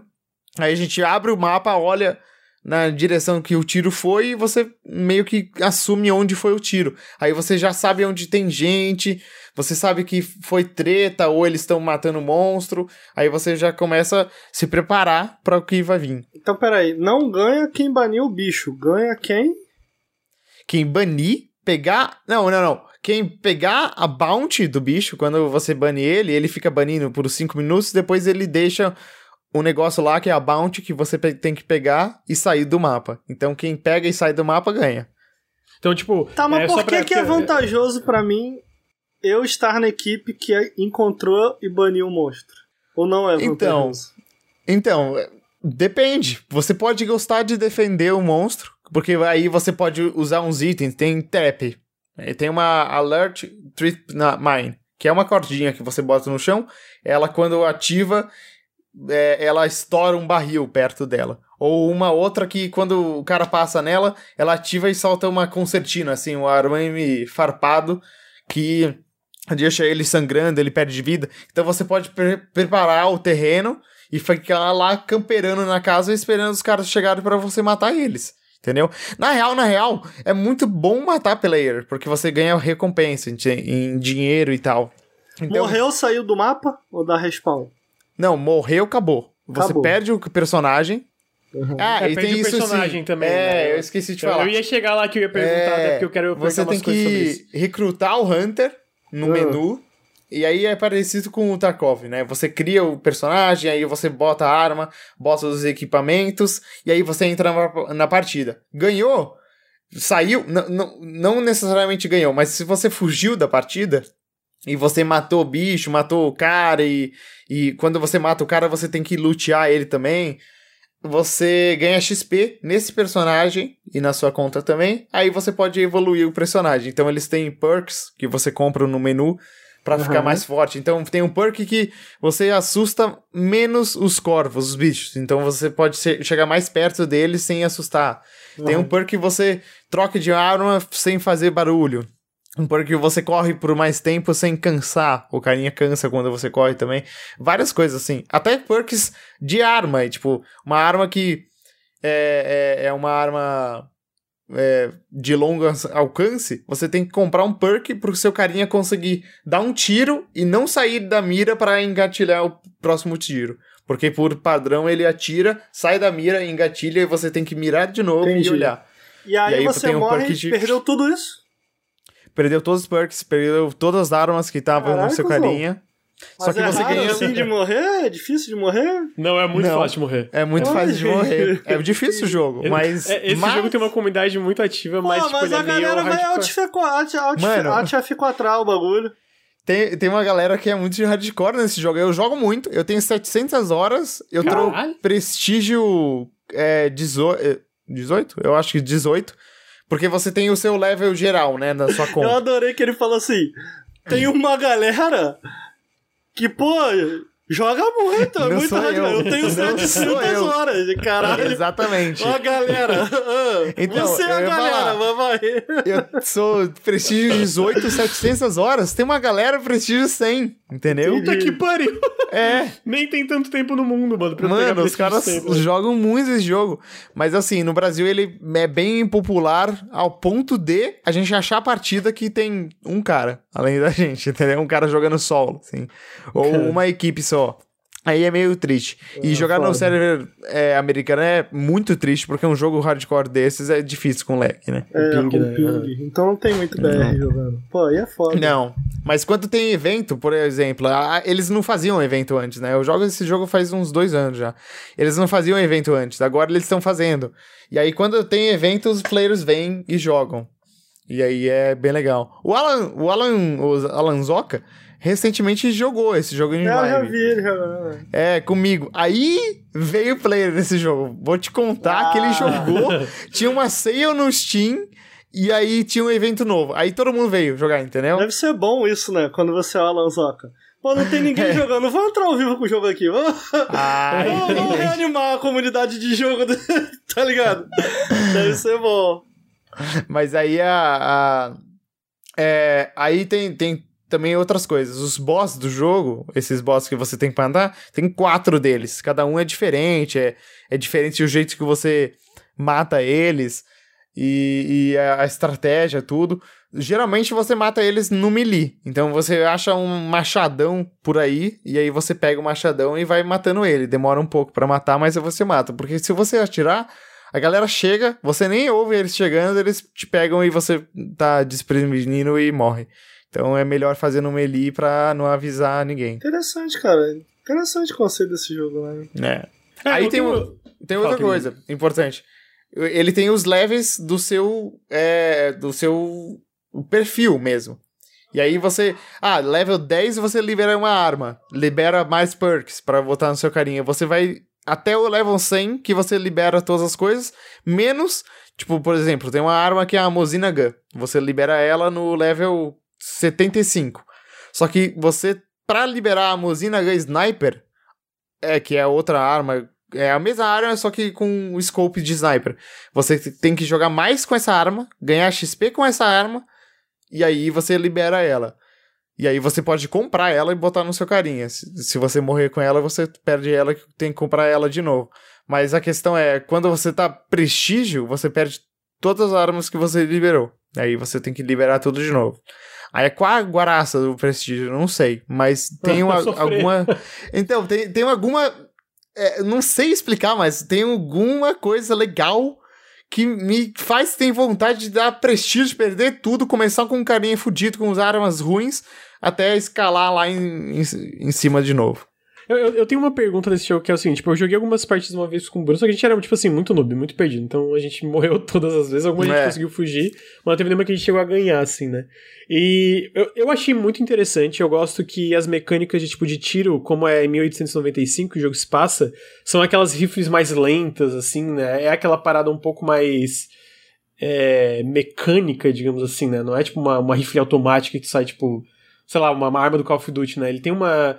Que nem tu falou, né? Ele é um pouco mais hardcore nesse sentido, até pelas próprias armas como elas funcionam. Pelo menos foi minha impressão, eu posso estar falando besteira, o jogo deve ter mudado bastante, né? Mas foi minha impressão no geral. E, pô, é- o jogo é muito lindo, que é, é dar um negócio, eu acho ele muito bonito, eu É. acho que é- o visual dele é muito foda mesmo. CryEngine, É né? CryEngine, né? É, a CryEngine, pô, pô, é muito lindo mesmo, acho a, a estética muito da hora, o design dos monstros é bem legal. Mas o meu lance com ele que eu não entendi, e aí talvez possa, possa clarificar, eu senti que a gente tava jogando, a gente tava, tipo, em desvantagem, tá ligado? Tipo, não, não só pela experiência, obviamente pela experiência também, né? É, tipo, a pessoa tem mais experiência, ela vai ter mais facilidade de montar tática e tal, mas pelos equipamentos, né? Então, tipo, tu é uma pessoa nova e tu vai jogar contra o cara que tem 700 horas, por exemplo, e aí eu, eu sinto que, para além da, da, da desvantagem de conhecimento, que isso eu acho que existe em todo jogo multiplayer, né? Não tem o que fazer. Eu não sei se é minha impressão errada, mas eu sinto que tu tá mais forte que eu já. Tipo. E Uhum. aí eu, eu não sei. E aí é o meu lance. Como. Como tu, fará, como tu falaria pra alguém, ah, eu quero chamar essa pessoa pra começar o hunt comigo? Tipo, como é que tu. Então, Como é que a pessoa começa o hunt? Porque foi isso. Eu comecei com. Eu e o Bruno, a gente se divertiu, tá ligado? Tipo, a gente se divertiu. A gente não tava entendendo nada direito. Pelo menos eu me diverti. eu Não sei se o Bruno se divertiu, eu me diverti um pouco. Então, tipo assim, a gente tava entendendo nada e era isso. Eu, tipo, eu acho que eu morri. E eu tive. A gente jogou duas, duas. Pouquíssimas partidas e, tipo, eu perdi meu personagem já. E eu fiquei, porra. E aí, mano? O cara tá lá com uma. O cara tá com uma arma laser do futuro, porque ele jogou há muito tempo, e eu tô com uma pistolinha mó capenga aqui, né? E aí, tipo, como que alguém começa o hunt pra, pra, pra ficar bem. Não se- não sei se é parelho a palavra, mas de ficar, sei lá, mais, então, mais parelho possível? te- então, quando eu, eu dou prestígio, eu tô igual a você. Não tenho nenhum equi- equipamento. Uhum. Então, e mesmo assim eu consigo fazer as coisas de jogar normal. A- eu acho que a parada é, é que o jogo tem sim esse negócio de armas e tal que ajudam, mas nem tanto, sabe? As armas é, convencionais, as, as armas, pri- primeiras armas que você libera, elas matam igual. Assim, não, não, Aham, um não é que tiro, a arma. assim.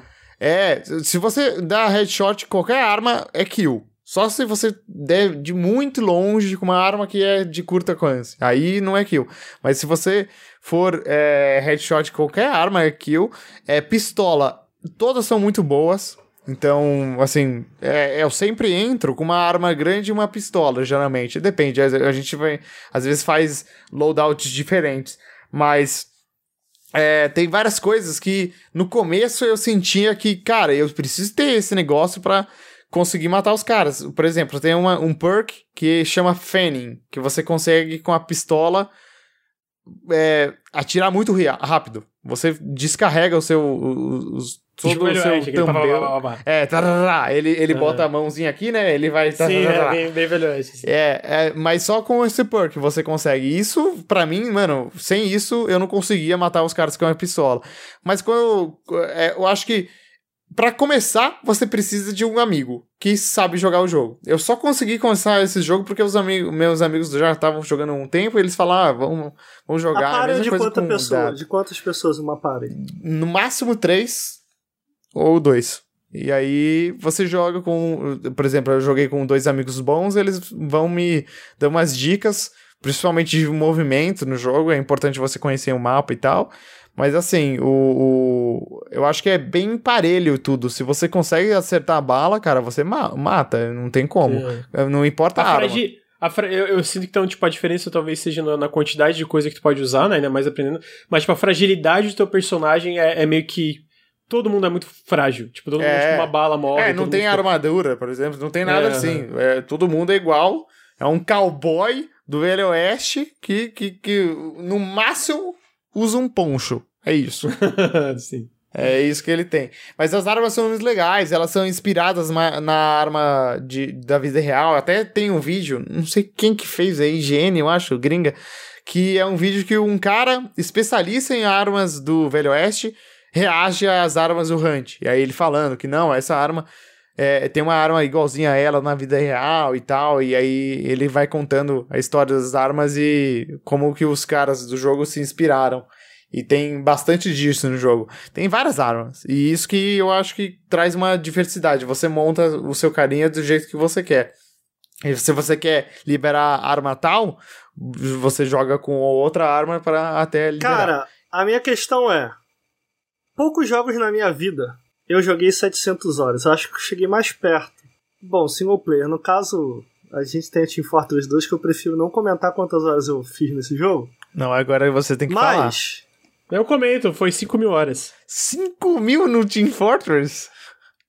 Do Exposed mesmo, do Exposed, porque eu tenho a, a liberdade poética aqui de dar Exposed que eu quiser no Ricardo, porque toda, toda live aqui ele me dá um monte de Exposed que eu nem sei de onde ele tira, às vezes já inventou um monte de fanfic minha que se espalhou pela internet. É. Então, Ricardo que se foda, irmão. Foi 5 mil horas nessa porra. Eu tenho 5 mil também, mas eu tenho no mil Dota. no Dota, eu tenho mil. Não, eu tenho mil, eu tenho mil no Dota 2, já falei disso. Mil é 4 mil a menos do que 5, tá bom? é... eu, Ó. sei- eu tenho 50 mil e 5.700 no Dota. a minha Caralho, questão Dota é: foda. Por quê? O que, qual elemento do jogo que é tão legal que te faz voltar Cara, te fez jogar tanto tempo? matar.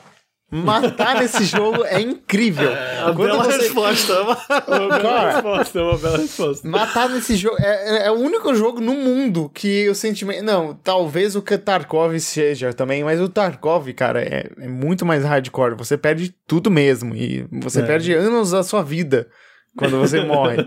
Mas o, o, o Hunt, cara, quando você mata, ele tem até uma função junto com é, GeForce Experience, sabe?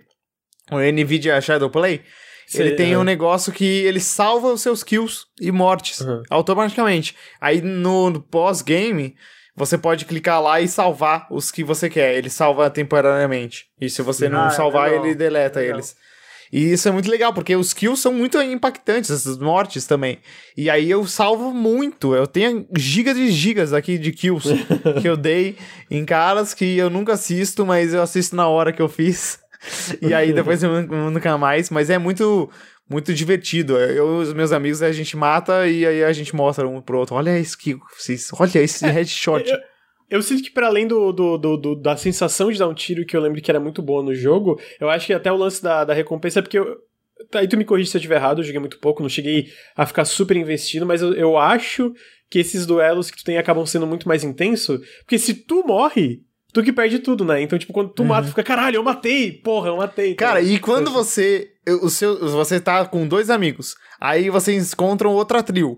Aí os seus dois amigos morrem. Você tá sozinho. Caralho. Aí o coração começa a bater. Entendeu? Começa a bater. Aí você mata um, mata o outro. Aí você contra o outro cara, um contra um. E aí você mata o terceiro cara. Aí é um sentimento único, cara. Você solou uma equipe. E salvou seus amigos ainda.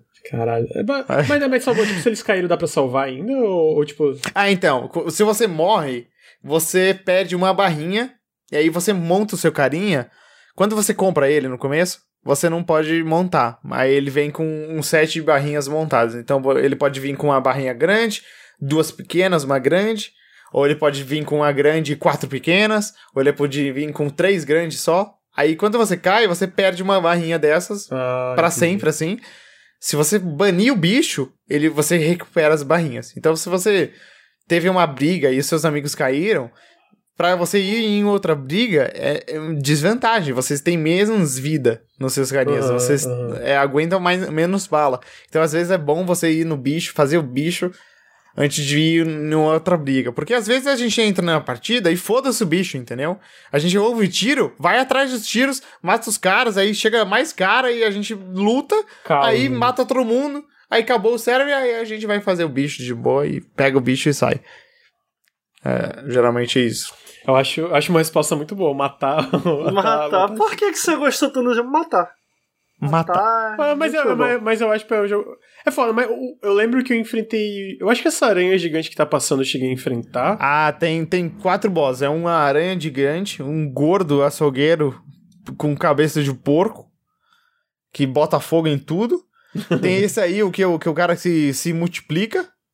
Aham. É, e aí o novo, que não vai aparecer aí porque ele é o último boss que lançou, é um corvo gigantão que é muito legal, porque assim, no, no compound que você chega, tem itens pelo compound, né? Pelo lugarzinho. Então tem bala, tem umas lanternas, isso é importante também. É, você consegue queimar a barrinha dos caras. Então você matou um cara, ele fica lá deitado. O amigo dele pode levantar. Aí o que você faz? Você pega uma lanterna dessas, ou um molotov, e joga no corpo do cara e fica queimando o corpo dele. E aí o amigo dele tem que vir apagar o fogo, senão se queimar todas as barrinhas, o cara morreu pra sempre, não dá pra levantar mais ele. Então, aí tem outro item que é uma granadinha que você joga e apaga fogo onde você jogar, entendeu? Então tem várias táticas assim com itens. Eu falei da- das é, traps, tem granadas, várias granadas. Tem seringa de cura ou medkit que você se cura, seringa de estamina.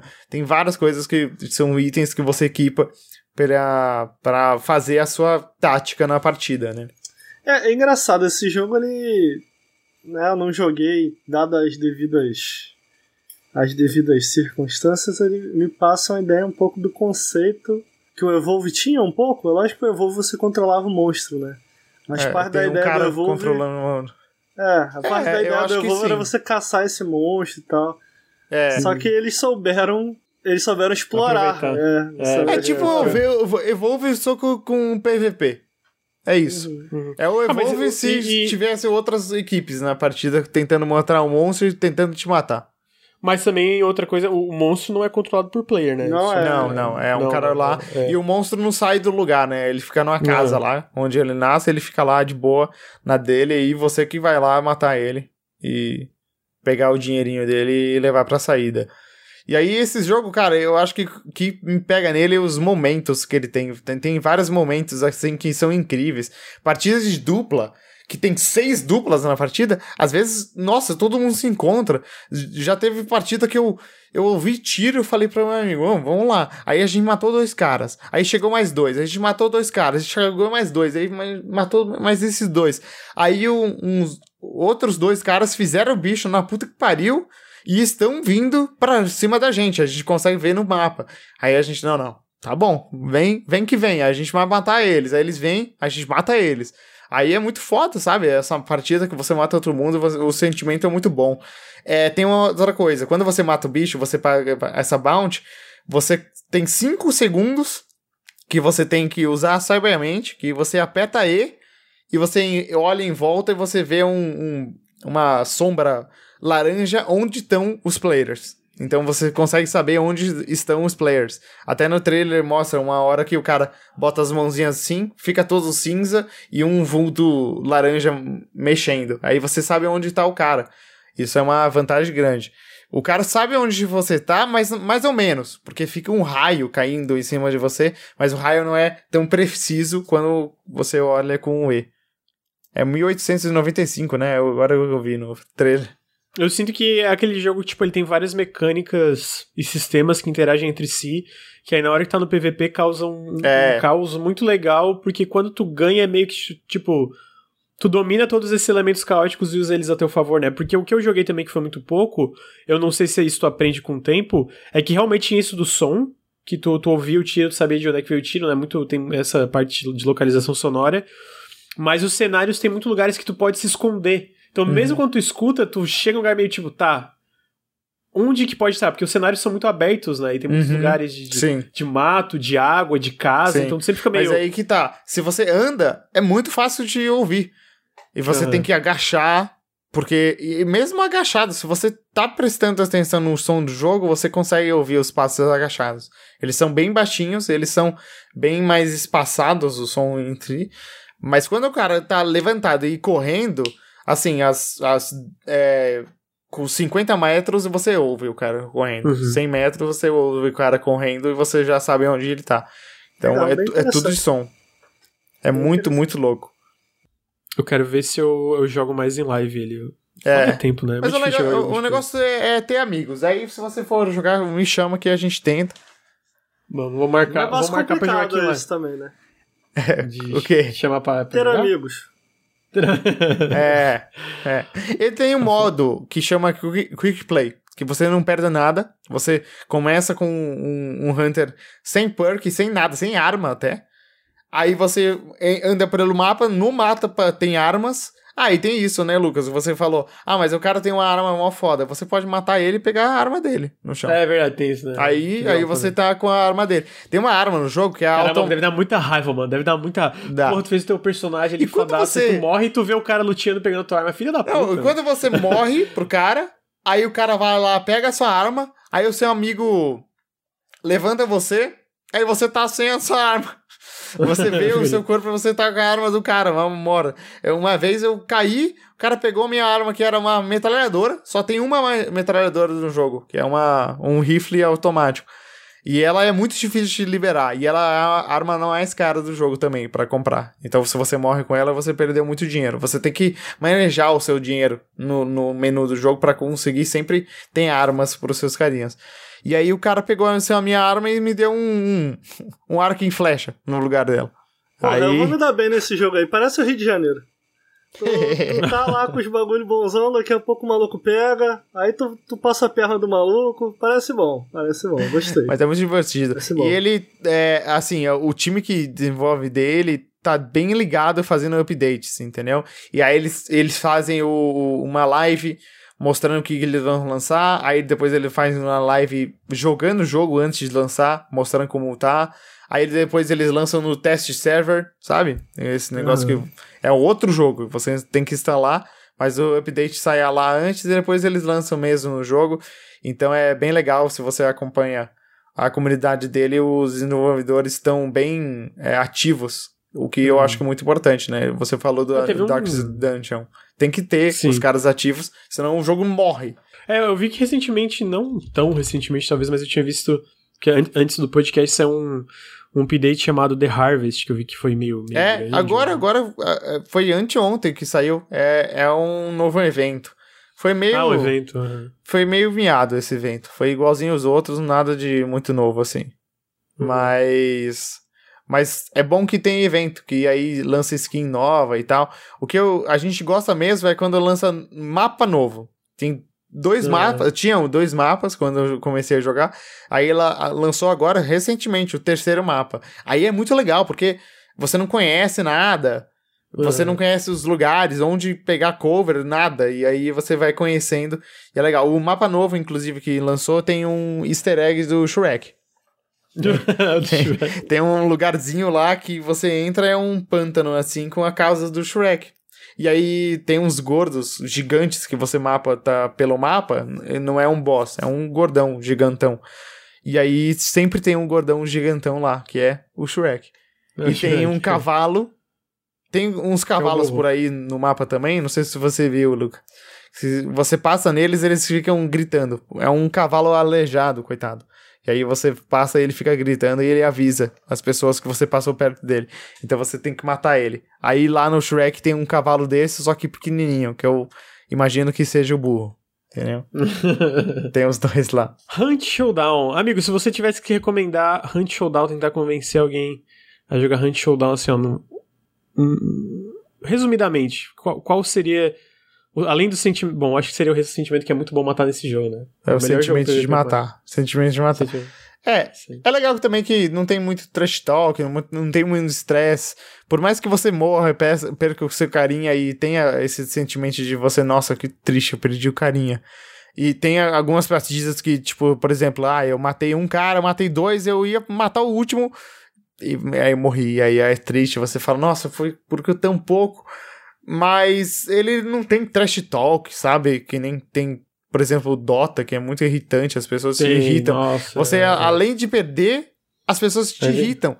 Aí é muito ruim. No Hunt, não, ele, ele até tem chat, é, voice chat e chat de texto, mas ninguém liga muito. Todo mundo joga mutado, ninguém usa mesmo, sabe? O negócio. Mas eu, eu recomendo o jogo para quem quer um jogo divertido com os amigos. Ele, no final das contas, é divertido de jogar, não é tão hardcore para ser um jogo estressante de jogar com os amigos, porque às vezes, ah, você não, não é um cara tão hardcore e os seus amigos querem jogar esse jogo aí que é muito pesado, não dá, mas o Hunt não, ele dá para você se divertir nele. E o negócio dele é dar bala, cara. Quando você começa a dar bala é muito divertido. Você mata os caras, é muito bom. Um é PVP isso. top, então. Hunt Showdown PVT, está. É. Tá em promoção pra... agora. É, eu ia, eu ia falar Steam. que tá, tá, tá rolando Halloween agora, e, é, e aí tá com 50% de desconto no Steam. 44 reais. Uhum. E ainda é bem, bem popular, tô vendo? É, tipo, ele é um jogo. Não, não parou de crescer desde que saiu. Tem 81, 81 mil análises no Steam, caralho. É. Quantas esse pessoas estão jogando esse jogo agora? Vamos ver. Steam Vamos ver. Charts. Hunt Showdown. 14 mil, caralho, oh. bastante gente. Então, tem uma época que ele chegou em 30 mil, foi uma boa época essa. Cara, o bastante all time high dele, ó. É... Agora a gente vai falar de mais um jogo sobre runs antes de Page of Empires ainda, mas esse a gente vai falar um pouquinho menos. Rapidinho. Que é um roguelike que é o, é o outro jogo que o, que o Guilherme trouxe aqui, é um roguelike, que eu já joguei muito em live, eu já fiz um vídeo dele lá no canal, e é um roguelike que fez muito sucesso na, na até hoje, foi, vende bastante, que é o Risk of Rain 2. O Risk of Rain 2 é um... teve o... Eu sei que o Ricardo jogou muito do 1, não sei se ele jogava jogar muito do 2. Muito, mas... muito amor, eu joguei 15 horas, 15 horas. Do 1? Ah, tá. Eu cheguei no cinema que eu tinha jogado mais. Que tá bom, tá bom. É maneiro, o jogo Risk of Rain é maneiro primeiro. O 2 é, eu joguei é menos. O 2 é 3D, né? O primeiro Sim. é 2D. É, exatamente. É diferente. E aí, e aí eu ia perguntar pro, pro Guilherme primeiro. É, o, o Risk of Rain 2 ele fez esse sucesso todo porque eu sinto que ele, para mim, né? Ele, ele conseguiu transmitir muito bem aquela sensação das runs que era tão legal no 1 e dos personagens pro 3D. Eu acho que, tipo assim, é uma evolução completamente natural e hoje eu consigo. Eu, eu fico, cara, como é que o Risk of Rain um, um dia foi 2D. É. Não sei se chegou a jogar o primeiro, Guilherme. E aí eu queria não perguntar. Pr primeiro, o que que tu. Ah, não jogou, então só já. Então talvez eu. Mas eu, eu tenho uma coisa para falar do primeiro. Eu Tem? amo a trilha sonora dele. Ouço ah, incrível. diariamente. É só trilha sonora. Nunca abri o jogo, mas a trilha sonora dele eu ouvi no Spotify e comecei a amar. É, é eu diria que a trilha sonora do 1 é melhor que a do 2, e a 2 já é muito boa. É. Mas a do 1 o, o, é porra. É o 1 é, só um pequeno adendo. O 1 teve, é, tipo assim, ele não tinha final, né? Você ficava rodando no mapa eternamente, no, na run. Aí eles lançaram o último mapa com um boss. Quando você entra no último mapa, a primeira vez que eu entrei, a música é um remix da música principal do 1, é, do que é a melhor música do da jogo. Da Coalescence, né? É muito foda. É, e pior essa que ela, música ela começa, muito nossa, foda. vou até botar aqui pra gente quando a gente tá falando pra, pra Não, tocar. essa música é muito, muito foda. Aí os caras, mano, quando eles fizeram isso, eu quase chorei. Entrei no mapa, um remix dessa música, eu falei, não é possível que eles é fizeram é, isso. Foda. Não, e o melhor é que ele, ele, ele, ela engana um pouco, porque ela não começa, tipo, igual. Ela, tipo, é muito mais lenta. E aí depois, é. e de repente, aquela primeira batidinha que é igual a Coalescence, tu fica, caralho, um remix da Coalescence. É. Mas, amigo, então, é, como não, a, a, gente ainda tem mais jogo, eu quero te perguntar por que que... Porque eu, eu sei a minha resposta que eu vou trazer depois. Por que que você acabou ficando tão... Vici... Quantas horas você tem no, no Risk of Rain 2? Eu tenho quase... 200 562. É, ou se eu não tivesse que ter. Eu, eu meio que me forcei a parar de jogar porque eu tinha que fazer outros jogos. Mas quando eu peguei pra jogar, eu fui tipo 60 seguidas sem parar, assim, 60, quase 60, 70 horas. O que que, o que que te pegou nesse loop? Por que, que tu achou tão legal fazer as runs? O que, que tu achou tão legal dos personagens? Então- Por que, que tu acha que ele não cansa de tu jogar de novo e de novo? Porque a gente tá falando de run do Darkest Dungeon, esse jogo também é sobre runs, É. né? Quando tu morre, tu perde tudo e tu volta com. Perde Eu- tudo não, né? Tem certa progressão ali, mas tu perde tudo. É, mas é run, pouco. né? É, É. é bem pouco. O, o, o, o- eu gostei muito que o Ricardo abriu falando que o Darkest Dungeon ele ficava triste que é, no começo era meio OP algumas builds que você fazia e, e de certa maneira isso é bom porque é divertido, né? Uhum. O É Risk of quebrar Rain é baseado nisso, cara. É, ele é baseado tudo em quebrar OP. o jogo, é É verdade. tudo. É, é, é baseado em você ficar OP demais, assim. Só que o negócio deles é que às vezes você toma uma porrada e cabelo. É. Entendeu? Você morreu. É porque o jogo quebra É. junto, né? Tipo, ele assim, tá, tu tá, tu tá, tu tá É. criando uma build quebrada, então a gente vai criar um, um jogo quebrado Ele pra, pra escala a combater. É, dificuldade exatamente. conforme o tempo passa e infinitamente. Ele fica muito surreal o É, negócio. deixa eu só, Mas- inclusive, deixa eu só pra quem tá Fala. ouvindo no, no feed, só pra contextualizar. Risk of Rain 2 é um roguelike é, 3D que tem pro Steam, PS4, é, pra PlayStation, Xbox, eu, eu não tenho certeza, eu acho que tem pra Switch também, onde basicamente tu. Tem para Stadia também. Tem pro stage, é verdade. Onde basicamente tu pode. Tu escolhe um. Tem, tem co-op, tu escolhe um personagem no começo de uma run, e aí tu tem que ir progredindo até o final, onde tem um tem vários chefes e tem um boss muito foda no final do jogo. E aí tu zera o jogo, né? Tu zera essa run. O lance dele é que com- quanto mais tempo passa. Mais difícil o jogo fica. Tem uma, uma barra de dificuldade, conforme o tempo vai passando, essa barra de dificuldade vai aumentando e os inimigos vão ficando mais fortes, vai aparecendo mais inimigos, e tu tem que se adaptar a isso, pegando itens, melhorando teu personagem, upando ele de personagem durante essas Uhum. E a barra. A barra é muito boa, né? Porque ela vai de easy, medium, hard, insane, I see you, I'm coming. é, Ele vai E ficando última, bizarro. a última... É, a uma, é, É eternamente. muito bom, é. é, exatamente, é muito bom, cara. Porque não importa, né? é, é, Essas nomenclações. Só vai ficando mais difícil, é isso. Sim. É isso que importa. E por que que acabou tu, tu, tu acabou viciando? É porque foi muito bom. é, Pô, é, pena que não jogou um, porque um é já é muito legal, ele tem essa mesma dinâmica, mas Tem boneco melee ou todos são de tiro? tem vários bonecos milis. Ah, Eu ia falar, é um, é um jogo de tiro em terceira pessoa também, mas não, tem melee. Não, tem um boneco que é só melee. Ou tem o. Como é que é o nome do menino, o cara da espada? Tu lembra, ô, Guilherme? É o Genji. É, é Genji o nome? E aí, ele é assim, ele é espada. Um nome novo. E aí, todas as coisas. É, é meio que tu tem várias habi- habilidades diferentes. Que a ideia é tu chegar perto dos inimigos, e dar muito dano perto dos inimigos, tu ter, tu ter rota de fuga, tu conseguir fugir de É. forma fácil. Então, tipo, é tu, muito. deba- Todos os personagens têm isso, mas os milis talvez mais, assim. Tudo é muito de saber quando fugir, da movimentação e de saber combar. Tem muito desses, desses É. combos, né? É, cada inimigo, eh, cada personagem tem um estilo de gameplay totalmente diferente. Por exemplo, tem um item no jogo. Ah, e, e é importante falar pro Ricardo, o Ricardo sabe, né? Você é, é tipo o Slay Spire, você vai montando a sua build conforme você for jogando e você não escolhe muito. Você só vai abrindo os baús, vem um item aleatório e você vai fazendo a build com esses itens que vão vindo. Tem até um esquema que você consegue reciclar o item agora e não tinha isso antes. Você recicla item e aí ele vira uma caixinha, aí você paga pra ir num lugar lá que você consegue trocar três caixinhas de item por outro item ou cinco caixinhas de item por um item vermelho que é fodão. Mas, enfim, você vai montando, então, tipo, tem um item que é o cogumelo, que você parado por 3 segundos, a- é, você a- cria uma aura em volta de você que você cura. Esse item é inútil para todos os personagens do jogo, exceto o engenheiro, que ele tem uma habilidade que ele bota uma turret no chão, uma sentry, e a sentry tem os itens dele. Aí a sentry tem essa, esse negócio de cura. Porque no Risk of Rain, você parar, você morre. É, Só que é, assim- Tá, mas peraí, peraí, peraí. Deixa eu tentar entender aqui. Eu joguei o 1 e o Lucas tava falando do. do... De como eles fizeram bem, né, essa transferência do, do primeiro pro segundo. É, realmente é muito impressionante, porque não é uma adaptação fácil, tá ligado? Sim. uhum. Um um dos elementos principais do primeiro, que eu não sei se manteve no segundo, eu joguei muito pouco, eu me lembro pouco desse jogo, mas eu, eu lembro que eu gostei. Isso eu lembro.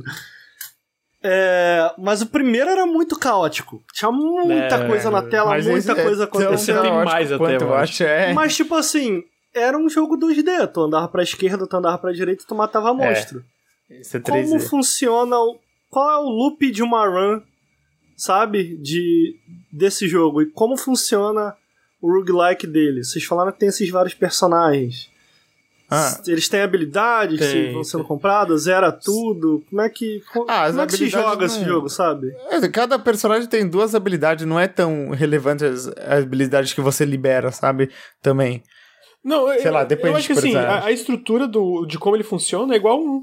É igual, é igualzinho. Tipo, igualzinho no sentido. Um não é assim, você nasce num planeta, planeta. aí você mata os bichos, aí você ativa um portal, aí esse portal sumona um boss, que você tem que ficar dentro do porta- portal pra matar o boss, aí matado ele, aí você espera um pouquinho mais e abre um portal pro próximo mundo, Cara, aí é- você é- vai fazendo isso. É, assim, de verdade, a progressão. Eu sinto que, É, obviamente, tem repeat. várias quality of life, mudanças pequenas, mas, tipo assim, a progressão geral é idêntica. E a grande diferença que faz uma diferença mesmo é o 3D, porque todas as habilidades, elas têm uma dimensão a mais que tu tem que analisar como tu usa elas. Todas as, a- o, o lance de movimentação e desviar dos golpes, tu tem que considerar que agora tá em 3D. Então, tipo, às vezes tu tá focado em um inimigo, mano, um inimigo tá atrás de ti, ele faz isso que o Guilherme falou, ele te dá um ataque e te mata na hora, assim, dependendo se não, se não tá prestando atenção, tipo, em 360 graus. Isso, tipo, é, faz uma diferença muito grande pro momento a momento que funciona muito bem pro caos do jogo, na minha opinião, né? Que daí é tão legal, porque, cara, isso que o Guilherme tava falando, tu experimenta, tu morre, e aí tu fica, tá bom, então na próxima eu vou tentar com essa build aqui, eu vou tentar com esse personagem aqui, até porque os, eu, eu, eu acho, eu não sei se o Guilherme concorda, os personagens são muito diferentes entre si, cara. Muito, São totalmente. Muito diferente, assim, então, tipo... Tu, tu tá acostumado com um, uma que eu acho que é uma das mais fáceis de tu pegar um pouco pra avançar, na minha opinião, que é a, a, a caçadora, que é a arqueira. Aham, arqueira. Aí tu muda pra outro, cara, é, é, é muito diferente como tu tem que jogar. Então, tipo, isso é muito Eles foda, é muito lançaram o Capitão, é o último que eles lançaram. Não, eu acho que eles lançaram um depois. Um no Mas, aniversário enfim, eles- agora, né? Que é o, é o- era um que tinha no 1. Mas eu não lembro o nome, é o Mercenário, eu acho. É, eles lançaram o Capitão e eu falei, cara, eu sou main engenheiro. Aí eu falei, eu vou testar o Capitão. Aí, cara, é outra parada ele. Ele tem uma arma diferente. E aí você tem que aprender a usar a arma dele, aí as habilidades dele. E o Capitão, ele tem um negócio que ele chama um- uns airstrikes, sabe? Uhum. E aí, quando você entra num mundo X lá, que é o tipo o mundo da lua lá, se você entra nele, não tem airstri- airstrike, porque você foi pra uma dimensão que a sua nave não chega. É uma merda, porque você perde duas habilidades deles são muito fortes. Mas em contrapartida, quando você não tá nesse mundo, ele tem uma habilidade que você consegue comprar as caixas de graça. Então, você economiza muito tempo comprando a caixa e você começa a pegar mais itens com os seus amigos, o que é muito bom. Você fica mais forte que os seus amigos e aí você carrega eles. E é muito legal tu, tu, tu, tu- tu testar os itens, né? Porque, tipo, obviamente É. depois de, sei lá, é, de tantas horas tu entende melhor que cada item funciona, mas quando tu começa a jogar, é tipo. É uma loucura. É meio que atirar no escuro, assim. Tu, ah, vou testar esse item aqui. Aí tu pega uma merda, tipo, é o cogumelo que, sei lá, pro É. personagem tipo de melee da espada, porra, não, serve pra nada, porque tu não fica parado por um Nada. segundo. Que nem tu falou, pra todos não serve pra nada, porque todos estão se movimentando fora. E aí, e aí que tá, eu achei muito interessante porque eu nem sabia desse lance do engenheiro. Eu nunca usei o engenheiro. E aí É, esse então. lance da, da, da, da- do cogumelo funcionar na torreta, na torre ali, e ela recuperar a vida, porra, é, É. muito bom. E é aquele negócio de combate que a gente falou. Então, ah, você pega o cogumelo que cura. Aí você pega vários cogumelos, ele aumenta a É, área estaca, de cura. né? Estaca, né? É, ele você vai estacando e aumenta a área de cura, você cura seus amigos, cura mais por segundo. E além disso, tem outro item vermelho, os itens vermelhos são os mais fodas. Aí tem um que chama Aegis, que é um item que toda cura que você faz, você estaca a sua vida. Até 100% da sua vida. Então, basicamente, se você curar tudo, você consegue dobrar a sua vida. Aí isso na turret, com o cogumelo, é absurdo. A turret não morre. Simplesmente não morre porque ela fica se curando lá e ela fica invencível. E aí é muito bom porque você pode passar lá e se curar. E a turret, além de é, usar esse item, você bota duas, né? E aí uma comba com a outra. Uma cura a outra e outra cura ela. E aí elas se curam e elas duplicam a cura pra vocês. Então, E é tem muito tudo legal isso de você combar as coisas e ficar OP. Matar Sim. todo mundo em um segundo, assim. E, e é legal isso que você tá falando do, do data, porque é meio isso, cara. O, o- todas, as, todas as runs tu pensa, cara, como é que eu vou quebrar esse jogo? E aí tu É. pensa, não, nem fudendo, eu tô de boas. Aí tu chega no último boss, meu amigo, não tá de boas não, tu tá fudido na minha mão, porque ele tem uma... Mano, tem... É tipo ele assim... é muito forte esse boss, é cara. muito forte, Quando não cara, tinha é ele, Muito, cara. É quando uma, não tinha é uma- ele, uma era muito fácil é, o jogo. É uma luta de fucking anime que tu enfrenta tipo um deus mitológico. Mano, te- Ricardo, tem uma, uma habilidade. Ele simplesmente caga e tira todos os teus itens. Todos. É, ele rouba. Ele rouba Não, ele usa eles. Ele usa, Ele usa eles. Mano, arrombado. E aí tu fica, caralho, eu lembro que a primeira vez que isso aconteceu comigo, eu fiquei, vai tomar no cu. Aí eu morri. É. Eu tava, cara, eu tava suave, porque já- Isso na terceira fase dele, né? É, tem você tipo mata 10 ele, fases, cara. aí vem os bichos, você mata os bichos, ele vem de novo, você mata ele de novo, aí ele rouba os seus itens. Simplesmente Mas assim. é incrível, a luta é incrível. Porque, e aí é legal do jogo, porque é isso, cara. Porque quando. É, é, é legal ter um boss super quebrado, porque quando tu chega nele, pra tu ter conseguido chegar nele, cara, tu, tá- tu quebrou o jogo. Tá quebrado, teu personagem tá quebrado. E aí é um, cara, é um meio que um duelo super épico de titã ali dos dois. É. E, e eu sinto que o jogo todo é vários momentos assim, né? Então, porra, eu- os, os personagens que eu mais usei foi a, a Huntress. Que é essa caçadora, que ela tem arco e flecha que, tipo, ela dá lock-on em vários. Ela dá lock-on nos inimigos, não tem que mirar nada. E o outro que eu usei mais foi a maga. A maga que tu pode tacar bola de fogo. Que fica voando? É, que fica voando e que ela tem, tipo, ela não tem. É que todos os personagens têm, tipo, meio que munição infinita, né? Tipo, tu vai tirando. É. Ela, ela não, ela tem que carregar. Ela tem charge na munição base. Só que ela dá muito mais dano. E aí, tipo, se tu sabe usar esse muito mais dano, tu dá uns combos que. Aí, ó, eu tenho kill nos 700 horas do... Não, Não, isso aí 700 é o- 200, é, 260 horas de jogo, eu nunca joguei com esses personagens. Joguei uma vez ou outra, nem conheço eles. Eu só joguei com o capitão e o engenheiro mesmo, e o soldier, que é o primeiro. Sim. Então, assim, o jogo é muito complexo, você pode jogar com todos. E tem artefato também, você já viu Ah, isso, é, Lucas? já tem. Tem coisa que tu libera. Você libera uns artefatos que são os, os modificadores da run. E você Aham. bota eles, eles modificam pode alguma coisa da run. ajudar. Tem um, tem um que ele, ele meio Tem- que. Tu pode escolher o item que sai da caixa, uma, umas É, assim. tem uns que dificulta, tem uns que ajuda. E ele tem outros modos. Tem um modo que é o modo challenge, aí é só single player. Que Uhum. você joga uma run inteira sem dificuldade. Aí você joga de novo com uma dificuldade já mais. É tipo o Slay the Spire com os, os prestígios dele, sabe? Quando você zera uma run, você pode botar um prestígio lá e aí é uma, um modifier que dificulta o jogo. É a mesma coisa, ele tem esse negócio. E. Ah, cara, esse jogo é muito bom. É e muito ele tem bom. muito item. Esse cara aqui atrás, que eu de- deixei o vídeo, é o Uli. Ele é um youtuber só de Risk of Rain. O cara ama o jogo. E ele fez uma tier list do jogo. Aham. E que a gente baixou, que aí gente- você vê, ó, segundo ele, esse item aqui é S tier. Então esse item é muito foda, vamos pegar mais dele. Uhum. Aí você vê o que, que estacar esse item faz. Aí você vê os combos com esse item. E você vai estudando o meta do jogo pra sempre quebrar o jogo máximo que você conseguir, entendeu? E aí é muito divertido. Quebrar Sim. e matar todo mundo em um segundo. Esses dias o meu amigo, ele tava fortinho. Só que aí ele pegou um item da lua, que é um item que dá um benefício, mas ele dá um malefício. Aí o item, ele dobra o seu dano, mas ele divide a sua vida pela metade. Caralho. Então, então ele pegou um desse. Aí a gente voltou pra lua, ele pegou outro desse. Então ele tava com o dano quatro vezes, mas a vida quatro vezes menos. Aí ele pegou outro, o terceiro Caralho. deles. Ele ficou muito forte, mano. Ele tava matando todo mundo. Aí chegou no último boss, um bichinho.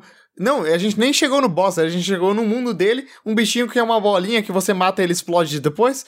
Ele matou o bicho, o bicho explo- explodiu e morreu. Na hora. É. E aí acabou, né? Ele morre e E, acabou. e é legal que ainda tem mais. estratégia. Tem, tipo, tem uns personagens. Obviamente ele fez isso ao extremo, mas tem uns personagens que são esses meio. É, canhão de vidro. Tipo, dá muito dano, mas é. é porra, é um É. tapa, assim. Especialmente no Um endgame. tapa morre. Especialmente no endgame que tem uns, uns bichos que são muito fortes, mano. Porra, ele- eles dão muito. Se tu se descuida e toma um tapa, é isso, a vida inteira, vai assim. É, é muito. É legal e às vezes tu fica puto. Eu lembro que às vezes, caralho, não vi, eu tava ocupado aqui vendo essa É. porra. E aí vem aqueles wisp que tá com umas bolas explosivas. Ou aquele lagarto que, que taca laser pela boca, sei lá, umas paradas. É. Caralho, aquele lagarto Não, é e- muito arrombado, odeio aquele lagarto. É, é que nem você falou, é, a experiência de ir aprendendo o que os itens fazem é muito legal. Tem um item que é um ursinho que você morre e você gasta ele e você renasce. Aí você não pode mais usar ele. Ele não faz nada. Até você morrer. Aí você não morre, você renasce na hora. E aí o engenheiro, as turrets dele tem isso, mano. Aí as turrets morrem e elas renascem. A primeira vez que eu vi isso, eu falei, caralho, as turrets funciona isso também. Aí é muito foda, cara. É, muito foda. Eu sinto que é, o, o legal desse jogo é isso, né? Tipo, cada vez. E, e eu, eu, eu, eu não sei com 200 horas, mas tipo, eu tava com 60 e eu quero voltar ainda. Era tipo assim, mano, ainda tem muita coisa que eu nem vi, porque daí tu pode liberar esse lance dos artefatos. Tem desafios específicos, secretos, que o jogo não faz questão de te explicar. Tipo, mano, fuça aí. Fuça É. que uma hora tu descobre o que, que é. Sim. E aí tem muito segredo. É, quando eles soltam um opcional. update, eles falam é, que eles não vão contar tudo que eles É, soltaram. porque tem muito, tem muito boss secreto. Até muita item, até item eles falam, ó, a gente lançou esses é, 30 itens. Aí eles falam 10 deles, eles falam, ó, os outros 20 vocês descobrem jogando. É, Aí é mó legal isso. Sim. Legal, legal. Aí tem, e é um jogo que foi tão sério, agora eles lançaram muito conteúdo gratuito, só que as Uhum. próximas expansões vão começar a ser pagas, né? Porque eles falaram, cara, a gente quer lançar expansão maior. A gente quer lançar, tipo, coisa que a gente também que É. trabalha um ano inteiro nisso, então vai- não vai ser uma expansão, tipo, o preço do jogo, vai ser mais barato, mas a ideia é lançar, tipo, mais classes, mais chefes, mais biomas, e então... Pô, esse jogo fez muito sucesso, cara, muito sucesso mesmo, É. tipo, eu lembro que eles lançaram uma parada que eles falaram, tipo, ah, só no Steam o jogo vendeu, tipo, 3, 4 milhões de cópias, só no Steam. Sem contar outras plataformas, tá ligado? Foi, tipo, um jogo muito grande. Tem 111 mil análises, puta que pariu. Qu- Quando eles lançaram esse jogo, ele era bem completinho, né? Ele era só divertido. Eu lembro que foi na E3, eu acho, que eles anunciaram. Aí eles falaram, disponível hoje. Aí a galera, loucura. Teve, tinha uma promoção aqui, até que você comprava um e ganhava outro. E aí, pra você dar pro seu amigo, é, sabe? No, no começo, aham. É, aí eu lembro que eu joguei mais por isso, sabe? Eu falei pro meu amigo, ah, eu vou comprar, vamos jogar. Aí eu man- mandei pra ele, ele começou a jogar Mas e foi adorei. muito certeiro, cara. Foi, é tipo o lance do It Takes Two, tá ligado? Tipo, que É, fez... é, Que isso- você isso- compra um e Aham, porque o cara pode o jogo... baixar de graça. Isso é. facilitou muito pro jogo explodir na época que saiu, Tem tá que ligado? ser, tem que ser, ó. Aí, aí, falando dos updates, cara, eles lançaram esse update de aniversário aí esse ano ainda, né? No começo do ano que aí adicionou o boss final, aí essas coisas. E aí essa expansão que você tá falando, cara, é muito legal que eles vão botar outro boss final. Eu tava vendo aqui. É, eu tava lendo O- agora, eu ia trazer... É? Outro boss final, cara, muito Não, foda. mas não tem como, eles outro... vão botar aqui, Jesus Cristo ali pra tu matar no, É. no Super OP, mano, porra. Outro estágio, dois survivors novo, novos, 40 novos itens, No, nove novos, porra, muita coisa, velho. nove monstros. No... Isso é interessante, porque não, não teve monstro novo desde que lançou o jogo, sabe? Tipo, é, tem alguns, mas nove é bastante. Dois boss novo, dois elites types. E tem isso, né? Tem os elites, que são o bicho normal, só que com um modificador que fica mais forte. Então ele é de fogo, Agora deixa de eu, raio, deixa eu tecer um comentário. Manda. desce. Maneiro, maneiro, Delstininho, Ih, lá vem, lá vem. Maneiro, maneiro. Mas feião, né? Feião. ah, eu não acho, amigo. Que isso, Eu o estilo acho, dele é bonitinho. Cara, é porque eu, eu sinto que trailer e imagem. Assim, não é um jogo super lindo, de fato. Mas rodando eu acho ele bonitinho. Eu acho, porra, É, calma. rodando eu, é 144 frames aqui, ó. É bonito. E é foda, né, sim. mano? Tem, tipo, eu sinto que tu tem que sacrificar um pouco no- no- nos detalhes, considerando quanta coisa acontece. Na... Cara, Nossa, é é muita, minhoca, muita, é minhoca muita, muita. gigante de, de lava saindo, é bicho voando, aí tu fica, caralho, onde é, que- o que que tá acontecendo? É, eu não sei se você já fez, é, Lucas, run que você não vai pro boss. Você continua. e Ah, aí tem fiz, outro boss, na real. Eu Tem? não sei se você sabia. Não, tem outro não. boss que você pega um item da lua. Antes de lançar essa fase que é o, o boss, tinha um final sim. Que era. Você ia pra uma fase e tinha um totem gigante. Aí você, o totem falava, "Ah, você vai se matar. Aí, aí você clicava nele, se você se mata e acabou. Então, é, esse era o final. Mas é, a aventura é os amigos que a gente faz longo do caminho. Então, É então a- o final tudo bem. Mas a- aí eles adicionaram um, um item agora que se você tiver esse item, quando você faz isso nesse totem, você vai pra outro boss, que é um bicho que ele rouba os seus itens também aos poucos, só que você não consegue os seus itens de volta, sabe? Você tem que matar ele mesmo. Mas ele rouba um, dois, três itens, mas dependendo do item ele fica muito forte. E, e esse boss é, também é difícil, mas não é tão épico Não, é o último. É só um bicho mano. gigante que você fica batendo nele até ele morrer. Esse boss que eles adicionaram é totalmente épico. Nossa, tem várias o- fases. É, o- é a música foda. é insana. É. Mano, a música desse jogo, o 2 tem uma trilha sonora foda mesmo. Tem, tem, não, é Sim. incrível. Tipo assim, eu Tem uns que eu- solos de guitarra insanos, mano. É, É, Às é. vezes o cara enlouquece lá e começa a Sim. mandar bala. Não, é muito incrível. A trilha sonora dá, dá um, dá um tchan muito fodido. Porque, tipo, tu sente que tu tá nessa batalha. Mano, é uma parada meio, tipo, mística, assim, tá ligado? Tu sabe que é É, uma parece um batalha. anime, né? É, mano, tipo, é uma Você tá batalha no assim, anime. mano. É, Porra, isso aqui vai destruir Nossa, a porra do planeta inteiro, mano. Isso aqui, É. mano, eu tô enfrentando um- uma fucking criatura de, de outra dimensão. E eu acho que a música colabora muito pra tu sentir isso, tá ligado? Porque é uma, é uma É. música que passa essa parada muito épica, velho. E quando tu entra na fase, ela começa bem devagarzinho. Bem Uhum, devagarzinho. Tu uhum. começa a chegar E e, ela chega vai, no vai, boss vai, e começa a lutar. crescendo. Porra, é muito animal. Tipo, Perguntaram aqui no chat se. Ah, não gostei do 1, vou gostar do 2. Eu acho que são jogos bem diferentes, apesar de serem É, parecidos. eu acho que ou assim, não. a estrutura é, é idêntica. Tipo, é idêntica no sentido, cara, funciona da mesma forma, tipo, de tu passar essas fases. Mas o momento a momento. então, é, é bem isso que eu ia falar. Eu acho que o É. momento a momento, por ser 3D, é bem diferente. Então, É, o eu acho que é é possível. diferente. Eu acho que é possível, porque jogar É. ele é Eu bem acho diferente. também. Eu acho que jogar ele é bem Mas, diferente. ó, ô Lucas, a gente tá falando, a expansão vai ser paga. Primeira expansão paga que eles lançam. Só que, se você tiver um amigo que tem ela, todo mundo no lobby não tem que pagar. então, quatro Ah, porra, ainda pessoas. assim. Porra, ainda bem, mano. Caralho. É, aí é, é bom, hein? Só um cara tem que pagar. Né? Quem que é esse cara que paga aí em vocês, no Nautilus? É, um Quem é o Nautilus, cara que é a paga? entidade Nautilus. Ah, entendi. A identidade Nautilus. Olha só, eu só sei que. Eu não sei quem paga, eu só sei que o Henrique nunca é. Isso, isso eu É. posso te dar ter certeza aí. Isso eu posso te dar certeza. Ah, o Henrique, inclusive, no Back 4 Blood, nunca paga nada, arrombado. Caraca, mano. Oh, é Back foda. 4 Blood tão bom. Então, Ué. aí o Risk of Rain é legal também de jogar com os amigos, É, entendeu? muito bom também. Eu, eu, eu- mas eu- esse eu acho que, por exemplo, enquanto um, algo como Back 4 Blood, que a gente citou rapidamente, não funciona no solo, pelo menos pra mim não funciona, esse jogo é divertido Não, no co-op. Esse jogo é divertido no co-op, muito bom, muito bom. Mas eu No acho que funciona também, no solo é legal. também. Eu acho que ele é, É. bem legal no solo também. Eu acho que não é tão bom, sabe? É divertido. Ah, Mano, é divertido quando você tá com seu amigo, aí ele vê aquele monte de monstro vindo e você destrói todos e você fala, cara, você viu isso? Eu É, destruí muito bom. todos em um segundo. Aí ele, caralho, eu vi mesmo, você tá forte pra porra, mano. Aí é muito divertido, mano. Não, é muito bom. É, pô, é muito bom pra co-op. Só que é difícil, né? Ele, ele tem uma escala de dificu- dificuldade. Se tem mais amigos na sua party, fica mais difícil. Os monstros ficam mais fortes, tem mais monstro e não tem tanto mais item para compensar assim. Então é mais difícil quanto mais gente tem na party. Pô, mas é da Gearbox, Lucas. Que merda, hein? Não, é da. Bom, Eles é- só, bu- só publicaram. É, a da- Na É. verdade é da Rupo Games. É, Rupo Games, pô. É, e aí quem publicou Mas foi. a Gearbox. dinheiro, dar dinheiro pra Gearbox faz mal. Faz, faz mal. Pega É, mal. É, não, é, é, é, faz, faz, É. faz. Eu tentei achar, tipo, sabe, tipo, é, é, faz.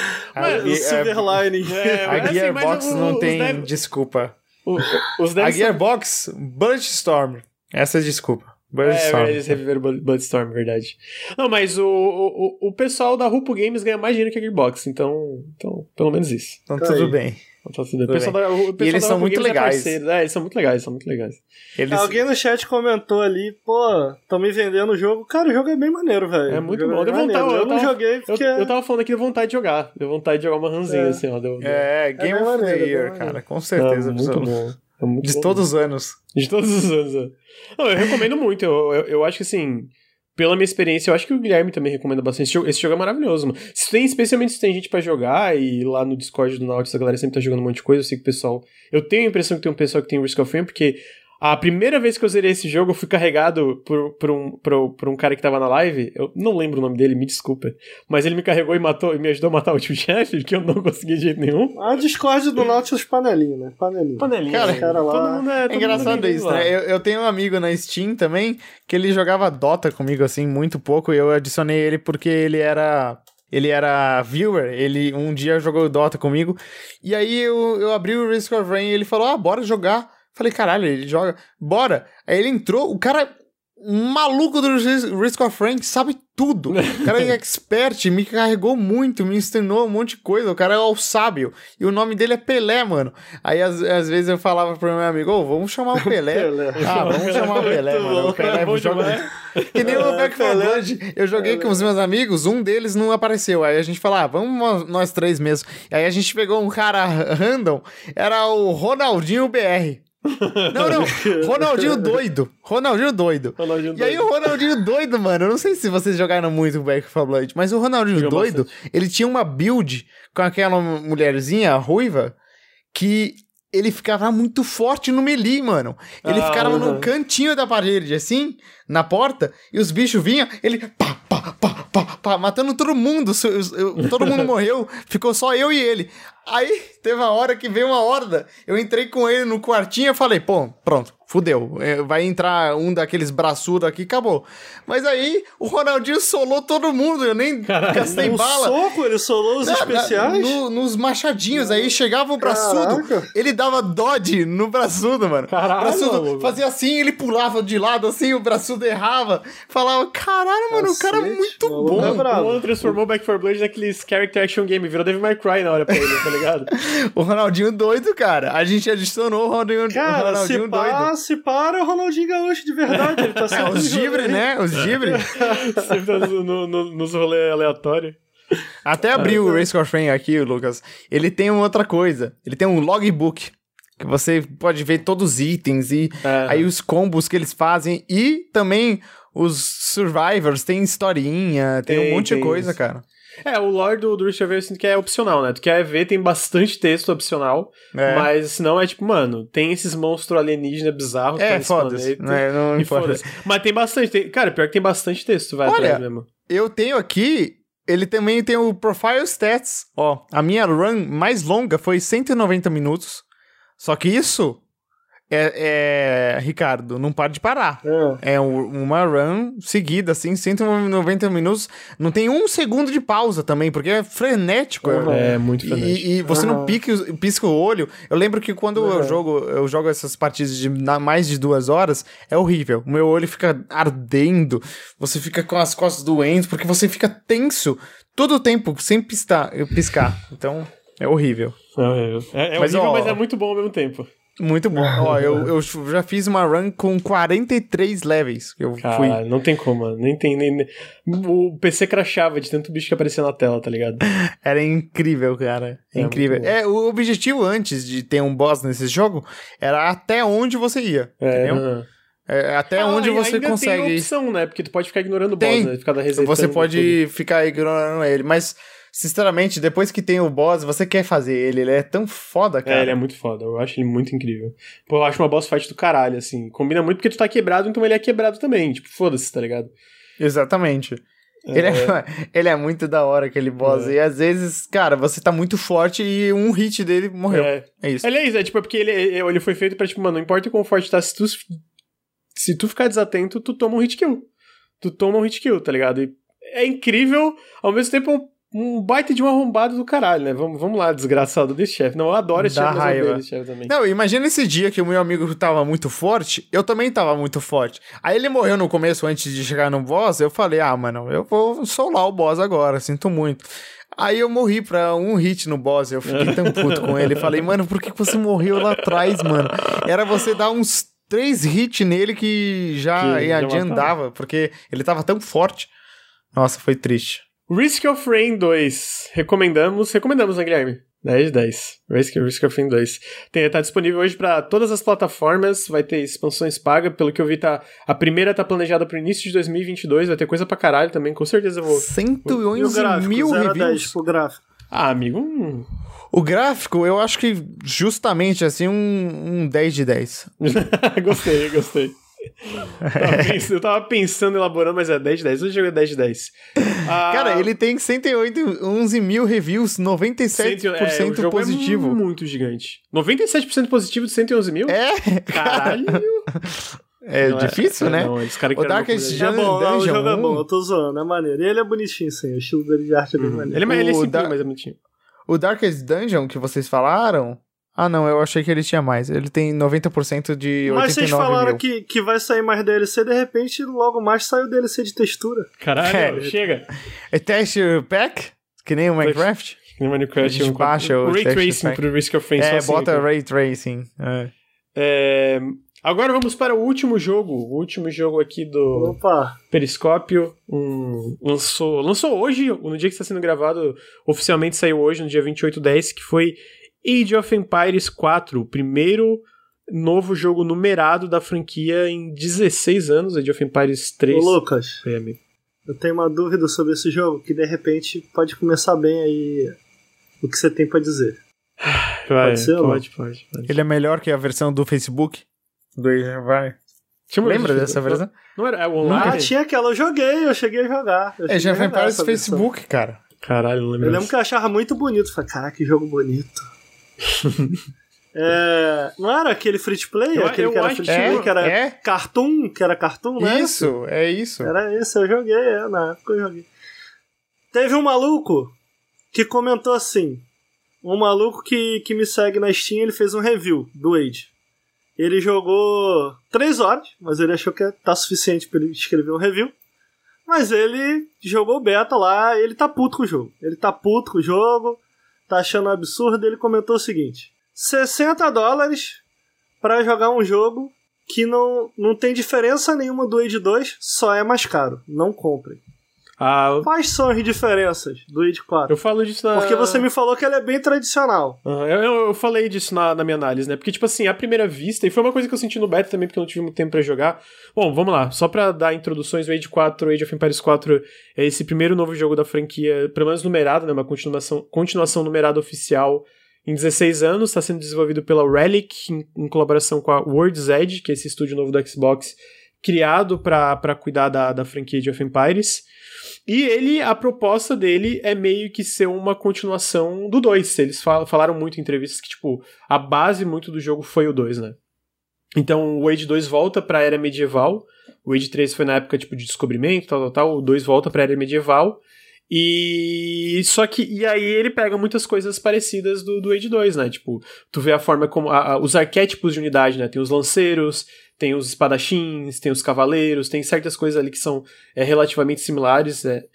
Mas eu sinto que a primeira coisa, a primeira coisa é que tu vê que o cara jogou só 3 horas, só tá falando merda, não sabe do que tá falando, mas é burro. É, a primeira coisa é que, cara, é uma diferença gigante, de, de verdade, é muito grande comparado com o Age 2, é o fato das civilizações serem assimétricas. E isso por si só é, uma, é, é um. Pô, é uma coisa muito. Muito grande mesmo. Porque o Age 2, se tu pegar agora, se eu não me engano, ele tem 33 civilizações. Hoje o Age 2, né? Com Definitive Edition. Pelo Meu eu Deus. lembro. Oi? Meu Deus, é muito assim. É, é muita coisa, muita civ. É, só que o Age 2, ah, ele tem uma coisa que é todas as civilizações são simétricas, elas funcionam da mesma forma, são idênticas. A diferença das civilizações do Age 2 são unidades especiais de combate. Então tem algumas unidades especiais que fazem uma diferença ali no PVP. Mas, no geral, é tudo igual. Como tu coleta, como, como tu coleta recursos, como tu avança entre eras, a funcionalidade, a funcionalidade de algo como uma muralha, a forma que um cavaleiro ou outro cavaleiro funciona. Até as unidades especiais são muita, muitas vezes bem similares entre si. Tipo, uma unidade ranged, elas funcionam de forma muito parecida. O Age 2, o Age, o Age 4, em contrapartida, ele saiu com 8 civilizações. O Age 2, na época que ele saiu, saiu com 13. O Age 4 saiu com 8. Mas as 8 civilizações são assimétricas, ou seja, elas funcionam de forma completamente diferente entre si. E isso, cara, dá uma camada. eh, Camadas. Me dá um exemplo. Dá um exemplo, dá um exemplo. Dou dois exemplos. Vou pegar. Que são do- dois exemplos que eu citei quando a gente tava conversando outra vez. Vou citar o Império Mongol. é, o Império da Mongólia, porque a palavra não pode falar, né? E os Rus. Os Rus que são quem viria eventualmente se tornar a Rússia. Como é que funciona uma civilização no Age 2? Uma civilização no Age 2 tu começa com a tua. Tua é, town center ali, tu constrói teus aldeões, pega os recursos, papapá, pega árvore, pega comida, e comida tu pode escolher de criar, construir fazenda, ou, sei lá, matar animais pra coletar tal, tal, tal. No Age 4, certas coisas são, são parecidas. Tem os aldeões, tu pega isso, tu pega aquilo. Agora vamos lá, o Império da Mongólia. É, o Império da Mongólia, ele tem várias coisas diferentes que nenhuma outra civilização do Age 4 tem. Eu vou comparar com do Age 4. Então, eles têm bases móveis, eles podem movimentar, transformar todas as construções deles em caravanas e movimentar elas pelo mapa em qualquer momento. o que transforma eles basicamente numa das civilizações mais agressivas do jogo. Eles têm cavaleiros, por exemplo, a parte de, de, unidades, algumas unidades. Eles têm cavaleiros que são ar cavaleiros arqueiros que podem se movimentar enquanto atiram flechas. Nenhuma outra civilização tem isso. Isso é. Mano, isso faz uma diferença enorme no PVP na forma como tu vai se aproximar e atacar outras civilizações. As unidades deles, quando eles atacam outras estruturas e botam fogo, nesse jogo tu pode botar fogo, né? quando, tira um, até um, quando chega um terço da vida do, da, da estrutura, ela começa a pegar fogo. O Império, o Império da Mongólia, quando as unidades fazem isso, eles ganham dinheiro e comida, que é tipo, eles estão saqueando as, as estruturas. É, eles têm um negócio, como eles coletam pedra, é diferente de todas as outras civilizações. Eles botam uma estrutura chamada uvo em cima das pedras, então eles não podem mandar vários aldeões. Eles botam essa estrutura e essa estrutura fica coletando pedra sozinho. Então eles têm um ritmo um pouco diferente de coletar pedra, um pouco mais lento, porque não pode botar um monte de aldeão. Mas essa estrutura afeta todas as estruturas que estiverem dentro de uma linha de alcance dela. Então, por exemplo, se tu bota uma, uma, uma, um edifício militar que constrói unidade, unidade de chão, unidade tipo espadachim e lanceiro. Essas unidades, tu pode criar elas duas, é, duas unidades. Em vez de tu criar, tu clica e criar uma, tu cria duas de cada vez com o custo adicional de pedra.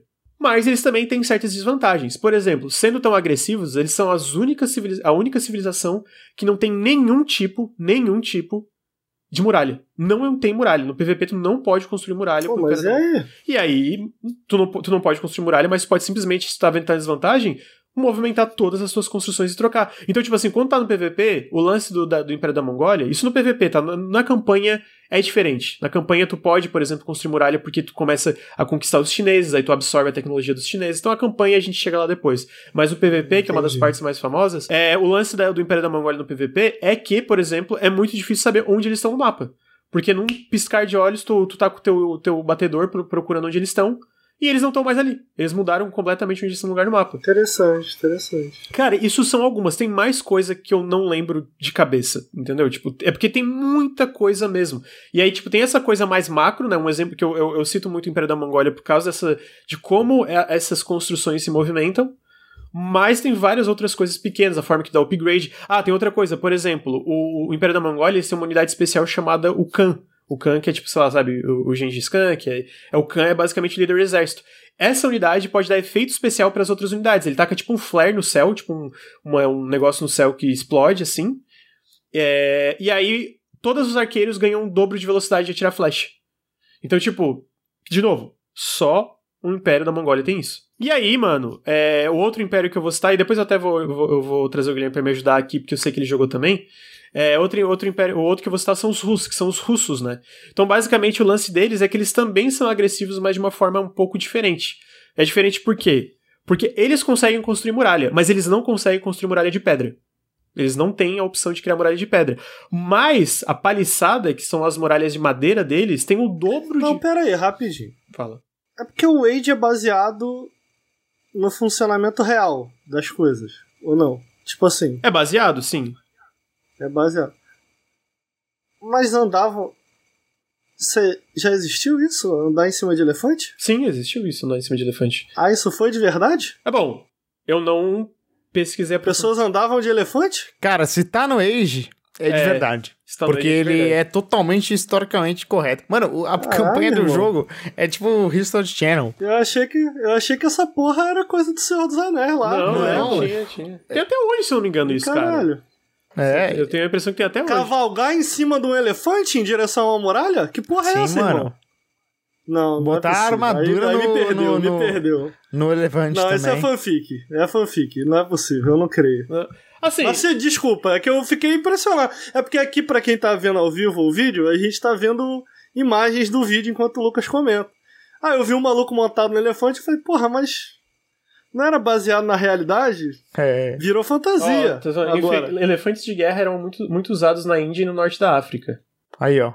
Mas assim, eu, eu tenho a impressão que sim mesmo. E, e, e, de novo, eu quero, eu quero trazer uma coisa que tu tava citando, porque é muito legal até a forma como eles chamam. Porque, tipo, eles não chamam, por exemplo, tem o. É o. Tem o Sultanato de Delhi e a dinastia Abássida. Se eu não me engano, o Sultanato de Delhi era baseado. É, é, ele, ele fica. Né, nessa época onde o jogo se passa, né, onde o jogo se passa, é o que a gente entende. É, hoje a gente vê no mapa como a Índia. Mas na época não existia a Índia. A Índia não existia, sabe?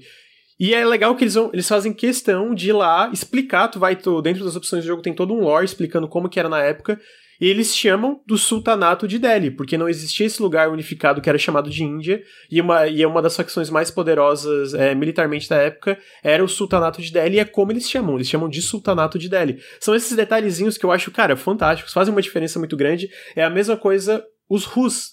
Não existia Rússia na época. Tu vê que, na verdade, como eles eram chamados, eram os mo moscovitas. Porque é Moscou, inicialmente era uma fortaleza na, na, no Rio Moscou, se não me engano é Rio Moscou que se chama, eu não, não vou lembrar de cabeça agora. E aí ele é era, um, era, um, era um, uma forte que era atacado o tempo todo, o tempo todo, mas ele sempre meio que voltava. Até que eventualmente esse forte foi se, se tornou numa cidade. Foi um dos poucos lugares que conseguiu uh, resistir a uma invasão do Império, do Império da Mongólia, resistir não no sentido de expulsar, mas aí eles acabaram dando tributo em vez de virar, tipo, um, um vassalo mais direto. Então, virou Amigo. uma cidade, de cidade virou pra estado, de estado virou pra império e o jogo conta tudo isso. É muito da hora, mano, é muito falar. Isso, eu ia te perguntar, mas como é que tu, como é que tu aprendeu tanto sobre história aí? Não entendi. Não. É pra, essa, essa é a dica para você falar do documentário. Ah, do, tá, tá, tá. Entendi. É porque eu achei que tu queria Entendeu? que eu explicasse mais a diferença entre civilizações ainda. Depois eu volto não, também. você aprendeu, você aprendeu, você tá falando é, então, um monte de coisa. É, é porque o, o, lance do jogo é que é isso, né? O, o Age of Empires 4 ele saiu com oito civilizações. Tem o modo skirmish que tu pode jogar contra inimigos é, computador, né? O computador. Tu pode jogar co-op contra o computador ou solo. Tu pode jogar PVP em 17 cenários. Existem. É, existem é, modelos de cenário. Por exemplo, o modelo, da, modelo das ilhas. E aí, só que todos, todos os mapas são gerados proceduralmente, mas em cima de modelos que existem. Então tem o modelo das ilhas, tem o deserto, tem, tem várias coisas que tu pode escolher entre 17 modelos que tem atualmente no jogo. E aí tem, e aí tem é, o modo da arte da guerra, que são desafios que tem medalha de bronze, prata e ouro para te ensinar táticas mais avançadas do PVP do jogo. E aí tem uma das estrelas de Age of Empires 4, que eu achei absolutamente fantástico, que são as campanhas. Tem quatro campanhas, que dá no total 35 missões. Eu tenho 50 e poucas horas de jogo. Não, mas a, a galera joga mais a campanha. Ninguém quer saber de PVP, ah, não. não. Que isso? Oxe, o jogo tem um tem certeza, meta, não, um tem... competitivo. Que isso? Não, tem, amigo. O legal é a campanha. Não, amigo, o PVP não, mas a é campanha é, é legal também. É, não, não, não é que a galera não se importa com a campanha, com certeza se importa. Tanto que o Age 2 Definitive Edition teve várias campanhas adicionais. Hoje, tipo, o jogo lá da, da casa do caralho tava tendo campanha adicional até agora, porque a galera curte as campanhas de Age, de é fato. É jogo de clicar, né? Mas, amigo? assim, eu, cara, eu acho que ah. A maioria das pessoas jogam a campanha. E, e, joga mais a campanha, mas tem uma galera que fissurava no PVP e aí tem um meta, uhum. eles estudam aí, tem um competitivo também, né? Eu joguei, olha isso, é, a gente tá falando, é engraçado que a gente só pegou o jogo que eu tenho muitas horas, né? Eu tava vendo aqui, o Age 3, Ó, o Age 3 eu tenho na Steam, a, edição... Porra, quantas horas tu tem? Eu tô ficando... 347 ficando no Age 3. Eu tô ficando preocupado, eu tô... esse aqui eu joguei 280, esse daqui eu joguei 350, esse aqui é 700, meu amigo. Então, o, o Age 3 eu tenho 347... É. Bacana. E eu nunca joguei competitivo assim, profissional, sabe? Os caras profissionais uhum. são muito, muito, Não, são muito além. Mas, Os caras mas, é, malucos. Mas, tu não acha, Guilherme? Eu, eu, eu, sinto que assim, é muito legal jogar o PVP do Age de forma casual. É, eu, eu acho, assim, joga tipo. Eu jogar, também jogar. acho, é. Só que, se tu entra, tu vê a galera como. A galera que joga profissionalmente tem uma barreira absolutamente monumental entre a gente Sim. jogando ali o PVP básico e a galera que joga. Porque, tipo, eu, eu nunca acompanhei o PVP profissional do Age, mas eu via muitas partidas profissionais de StarCraft. É. StarCraft 1 e 2. Mano, não é possível. Não é, Começa tipo, não, com não, a forma que ele joga, né? Que ele joga com teclado. Dá, ele nem usa o mouse. Ele nem usa cara o mouse, maluco. Mano. É, tipo, mano, é bizarro, cara. Eu é. cara, porra. Ah, eu não tenho nenhuma vontade. Porque eu começo o jogo, eu fico assim, que casinha eu vou construir aqui? Mas então. Aí eu fico olhando as casinhas. não é legal fazer a sua eu, cidadezinha, hum, fazendinha. Aí, aí você constrói bonitinho. eu vou trazer agora? Hum, deixa-me pensar. Mas é legal esse lance de construção de casinha, tipo, tu constrói uma casa e aí automático, automaticamente o jogo complementa com uma estradinha, com, tipo, tendinhas com roupas penduradas, tipo, como amigo, se... Amigo, mas isso daí tá, até tá, no cara, não, não, cara, tinha, não cara, tinha, amigo, tem uma coisa no Age, olha isso, olha isso. O, o, você vai, pega a Civ dos ingleses, aí a língua que eles falam é a língua inglesa na época é, que ele se passa.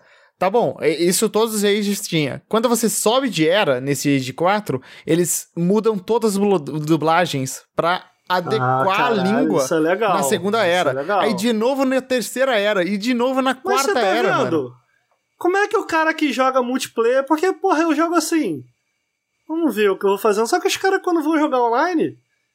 Meu irmão, eles, são, eles, eles destroem tudo no mapa mais rápido que o Bolsonaro. Irmão, eles, que isso, cara? Do nada os malucos estão destruindo a floresta muito rápido. Pô, qual a graça? Eu tô lá. Ah, amigo, mas, Eu joguei é, uma mas vez. eu, eu acho que o legal de jogo assim é que tem pros dois. É, tem a parte do.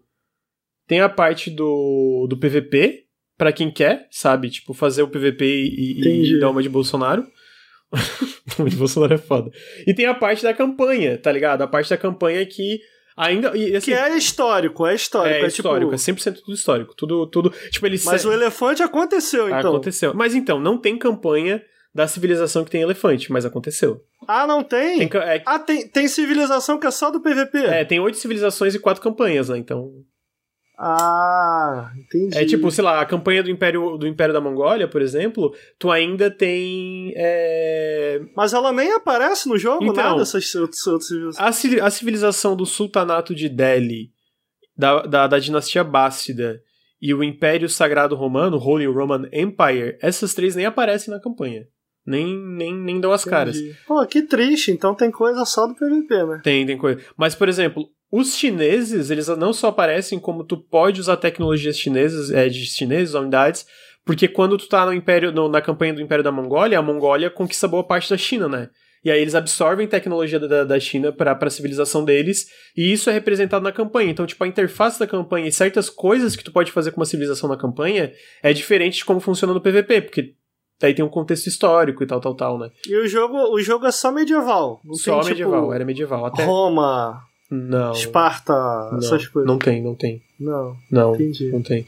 Mas, é, tava, e o lance da campanha é muito da hora, porque, obviamente, se tu pega o Age 2 e tal, eles já eram, já tinham um trabalho de pesquisa legal, mas, obviamente, tinha vários buracos ali que muitos historiadores até com- comentavam e tal. E, assim, não que não deva ter nesse, muito possível que tenha, é, só que o que que é, é, é legal, tipo, eles tomam um cuidado muito maior até porque eles pegam uma ótica macro nas campanhas. Se tu pega, por exemplo, as campanhas do Age 2, eles não acompanham, tipo, a civilização. Eles acompanham personagens, personagens, tipo, pessoas, né, é, pessoas importantes dessas civilizações especificamente. Então, no Age 2 tem uma campanha muito conhecida, campanha, não é a campanha da França, da Guerra dos 100 Anos, é a, a campanha da Joana d'Arc. Então tu só acompanha o que, que aconteceu com a Joana d'Arc durante a Guerra dos 100 Anos. E, tipo, ela foi uma parcela muito pequena da Guerra dos 100 Anos. É, Não que ela não foi importante, ela moldou a Guerra dos 100 Anos, mas, tipo, o tempo dela na guerra foi, foi pequeno, né? E aí, nesse caso, no Age, no Age 4, que eu acho que funciona muito mais pra mim, eles fazem macro, eles seguem a, a, a, é a campanha da, da história inteira da civilização é, do, do, do início ao fim. Assim, tipo, do início ao fim da era medieval. Então tu vê a França ganhando a Guerra dos 100 Anos, e, e tu vê o Império da Mongólia, o crescimento do Império da Mongólia, tu vê na Rússia como Moscou se tornou de forte para um império, que virou o Império da Rússia. Tu vê, tipo, tudo isso. E, cara, é muito legal porque é isso que eu falei, que eu tinha te comentado contigo outra vez. O jogo alterna entre as missões, com essa narradora contando as coisas, contextualizando as coisas de forma histórica. É tipo, quando eles conseguem, quando tipo, os franceses descobrem a pólvora e o canhão pela primeira vez, né? Rapidinho, aí essas cutscenes elas tocam e- entre capítulos, assim, do tipo, entre fases. Você termina uma fase, aí cutscene, aí fase, É, cutscene. faz o Ou é- cutscene, o ou É cutscene. tipo, tu vai jogando e do nada entra. Não, Não, é e tem um negócio também, você cutscene. libera. Eu voltei aqui com tudo. É, Você libera esses vídeos pra você poder assistir tipo, depois. Então você pode só É, pular pode o vídeo. tudo- Mas eles são muito depois. longos. Não, é uns Qual a 5 minutos no média? máximo. Cinco minutos. 3, Sim, 2 minutos entendi. geralmente. É Mas bem é muito curtinho. bem produzido, cara. Mas É você muito viu, Lucas, que você libera vídeos extras que Ah, você libera pode assistir extras. que não faz parte da história. Por exemplo, ah, como foi inventado e a história do trebuchet. Como foi É, inventado é. e a história da, da chainmail, né? O a armadura de... Sim. Eu não sei como Legal. falo, de aço lá. É, é muito eu legal, admito mano. que isso daí foi o. eu- foi o para, quando eu tava conversando com o Lucas, quando ele falou disso, eu falei, que eu gosto de história. Eu falei, Legal, caralho, né? que interessante, E é tá dublado, cara. Que- E é muito bom bacana. isso. Você aprende. Eu acho que, assim, todos os professores de história do Brasil deviam adotar esse jogo. Pra Agora, ensinar. os cara que, agora, os caras que acham aí no chat que, que o maluco montou em elefante devem achar que o Leônidas foi pra guerra de peito aberto de capa, É. meu. Amigo, mas tinha isso, Pô, amigo. Não, Tem- não é possível. Tinha, Depois da live. tinha. Existe é elefante, possível. tipo, meio que adestrado ali, de certa forma. Não é possível. não é É, possível. cara. A elefante, elefante live não é tão distante do cavalo assim. Não- eu não sei também. Não, mas tipo assim, ó, e aí é legal, eu lanço as campanhas, é, é porque seguindo a história, primeiro, isso, as campanhas, elas têm esse papel duplo, né, pra mim, um jogo de, de estratégia, tipo, Ensinar. elas servem tanto pra tu... É, então, é, e, tipo, elas servem pra te ensinar gradualmente as mecânicas, eu acho que esse jogo faz muito bem isso, até certo ponto, é, no sentido, tipo, tu entende tudo, mas obviamente, quando tu vai no multiplayer, tem diferenças de como as campanhas funcionam. Eu tava falando, por exemplo, Império da Mongólia, na campanha eles podem criar, criar muralha. No PVP não, né? Então tem algumas diferenças que tem que pegar. Mas eu acho que outra coisa que um, um- RTS faz que é legal é, durante as campanhas é fazer meio que tu se apegar ou se identificar com uma civilização que tu quer testar e tu quer se aprofundar nela no PVP, né? E tal, tal, tal. E, eu- e o Age, pra mim, o 2, as campanhas são legais, mas eles têm esse negócio, tipo, seguir só uma pessoa, pra mim, não é que era ruim, mas às vezes eu sentia que limitava um pouco, porque era muito micro, né? Tu, tu, tu via ali aquela, aquele período e eram legais, mas eu, eu sinto que as campanhas do Age 2, que justo pra época era uma época completamente diferente, né? É, nunca eram muito criativas. Só que ao mesmo tempo é tipo, pô, como é que tu vai ser criativo dentro do- da história, né? Tu tá, tu tá cobrindo eventos reais. E eu acho que a decisão do Age 4 ir pro macro e cobrir a civilização e cobrir a era inteira faz com que eles escolham missões muito. Ah, Cara, o jogo é muito diverso na campanha. Tem missão que tu tá fazendo isso, missão que tu tá fazendo aquilo, isso, isso, isso. Toda hora troca muito o que, que tu faz de uma missão pra outra. Então eu achei muito gostoso de, de jogar todas as missões, elas são muito polidas. A parte do documentário, cara, é muito bem produzido. É muito, muito bem produzido mesmo. Cara, é realmente é, é- é educativo. Eu aprendi coisas que eu não tinha ideia. Tipo, é isso. Tu tem a noção geral que, cara, o Império da Mongólia foi muito grande. Mas eu vendo do início até como, tipo, até o ápice do Império, é tipo, cara, foi absurdo, mano, o que que eles chegaram, tá ligado? Então, é muito legal isso. E aí, voltando um pouco pro PVP, as diferenças de civilização, cara, é muitas diferenças que, de novo, eles vão na cultura, na cultura do povo especificamente. Então, por exemplo, a dinastia Abássida e o, e o- e o- o sultanato de Delhi, a religião deles, para eles, é o porco é sagrado. Se não me engano, é o porco, se eu não tô falando besteira. O porco é sagrado. Todas as outras civilizações, quando tu vai caçar, tu pode caçar todas as criaturas do mapa. O sultanato de Delhi e a dinastia Basta, eles não podem caçar porco.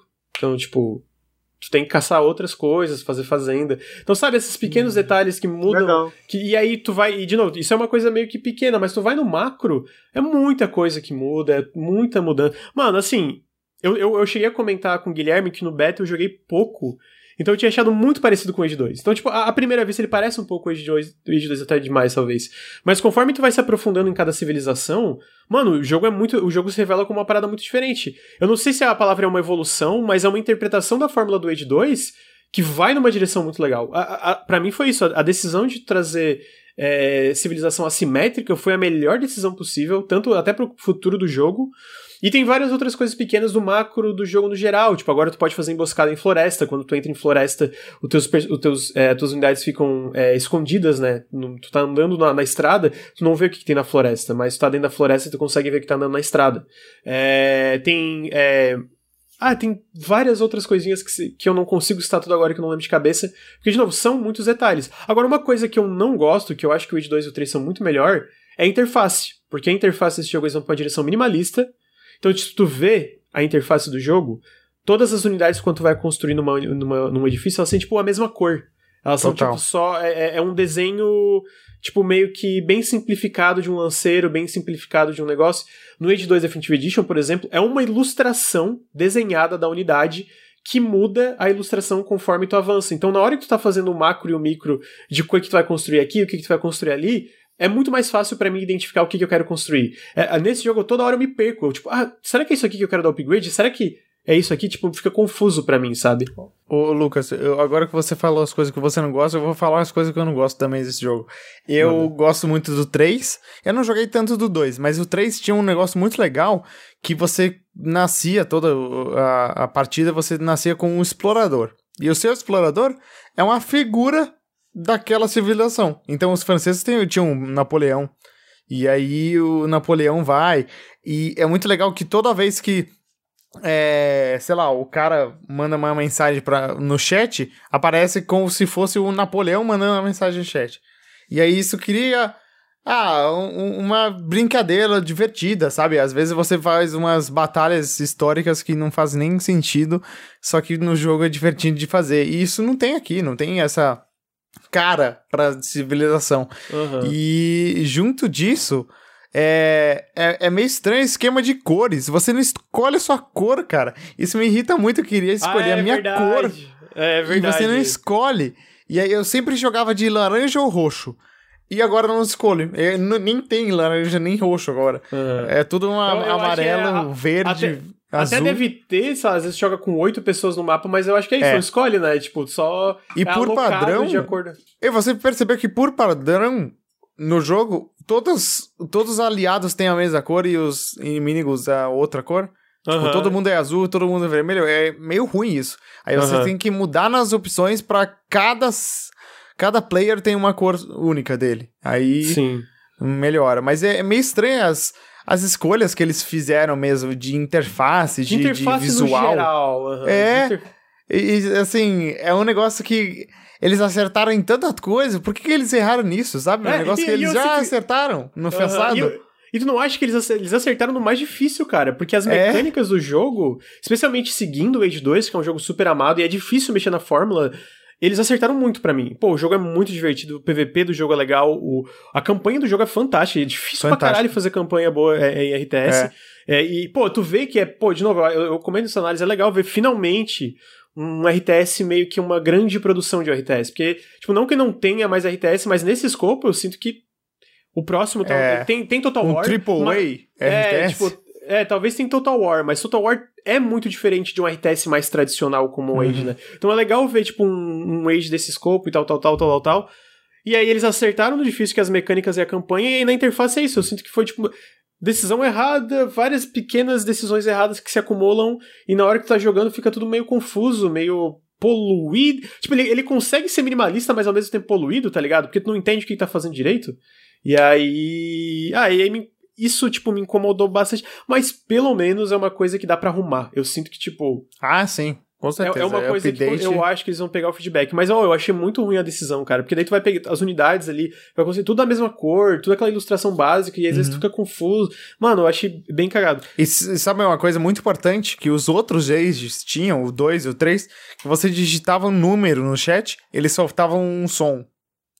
Ah, não e esse não disso. tem, não sei porquê. Você botava, eu acho que era 13, aí ele, ololô, sabe? Essa- esses sons assim, é, era o 2, é, are you ready? Are you ready? Are you ready? E aí você ficava spamando isso. Cara, muito legal. Por que eles tiraram isso, sabe? Tem umas coisas que eu não entendo. Talvez eles querem levar mais a sério, né? O jogo, menos Uhum. memes. Talvez. Menos, menos gente isso. spamando coisa em chat, talvez. É, coisa, tipo... Mas, ó, você falou co- que, comigo antes que você tava com medo da Relic porque você não gosta dos jogos deles, ah, né? não, não, não, eu, ó, eu, eu amo. Aí que tá. Company of Heroes é bom, não é? É, não, é espetacular, amigo. É, muito mesmo, bom. Mesmo dois que eu acho mais fraco, eu acho um jogo É. bom. Só que assim, ó, quer ver? Não sei se chegou, já chegou a jogar Dawn of War. Não, é, eu Calma. Calma, calma, calma, calma. Tem um Dawn of War que eu joguei, mas eu não sei qual. Dawn. ah, ah, é, eu, eu joguei o primeiro, Dawn of O War. primeiro, que é, o, É. que é o que é mais tradicional, que tem construções. Mas eu joguei o tal. 2 também. Eu joguei o O 2 2. é o de esquadrões, o 2 é de esquadrões, assim. Só tu não tem, tipo, não tem base no 2. Tu tem, tipo, É, você tem um cara muito forte, não é? Isso, exatamente. É, eu joguei ele, sim. Amigo, Joguei. eu acho Dawn of War 2 e o 1 e o próprio Company of Heroes Mas eu não 1, alguns gostei dos muito. melhores.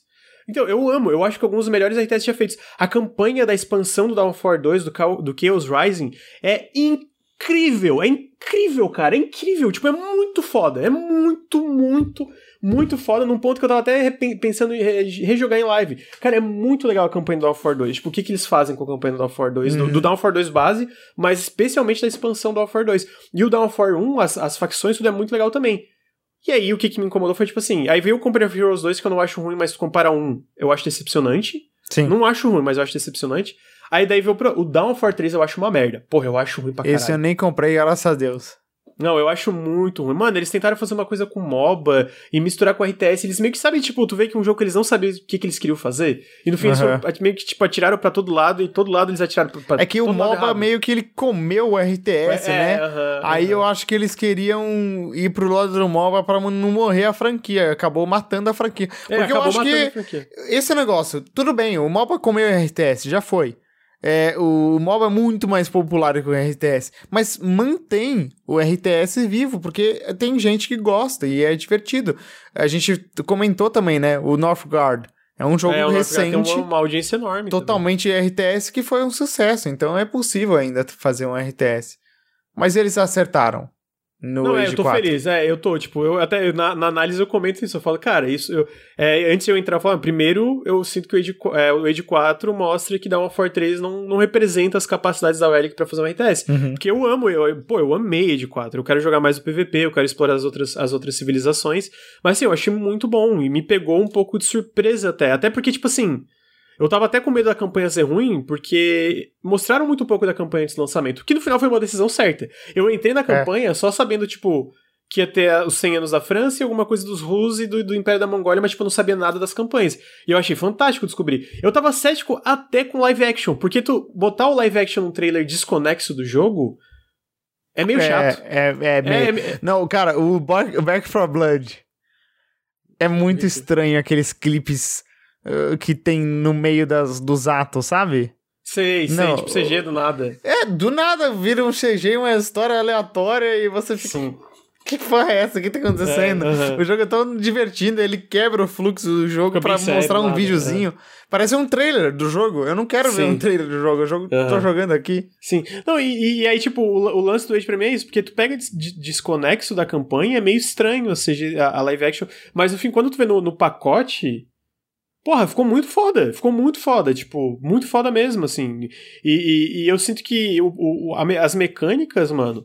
O jogo já tá muito bom. Então, tipo, indo pra frente ele só vai melhorar ainda mais. Ainda mais quando eles Uhum. adicionarem, adicionarem mais civilizações, mais campanhas. Eu tô muito curioso, tipo, sei lá, mano.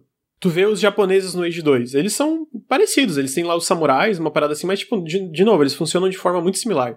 Uhum. Como que seria uma facção, tipo, dos japoneses aqui? Tem no, no Age 2, tem o- o- os astecas, tem civilizações mesoamericanas. No novo, 3 beleza? também. É. No 3 também, né? O 3 eu acho que é mais, é mais radicais as mudanças, mas no Age 2 tu vê.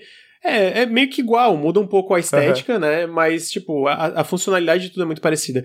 Como que seria uma civilização mesoamericana no, no Age 4, tá ligado? Como seriam Sim. os astecas no Age 4? O Como- 3 então- é, é, é- Cara, é um pouco diferente, mas não é o ponto do 4. Entendeu? O 4 é bem Aham. diferente as civis, cara. É foda. O, o 3 eu não lembro direito, sabia? Porque eu, eu zerei o 3 na época que saiu. Na, na época que saiu, não. Ah, é muito Mas na- divertido PC. o single player do 3 que você Eu vai eu gostei construindo a sua cidadezinha também no, no Aham. fora das partidas. Por que a galera diz que o 3 é chato?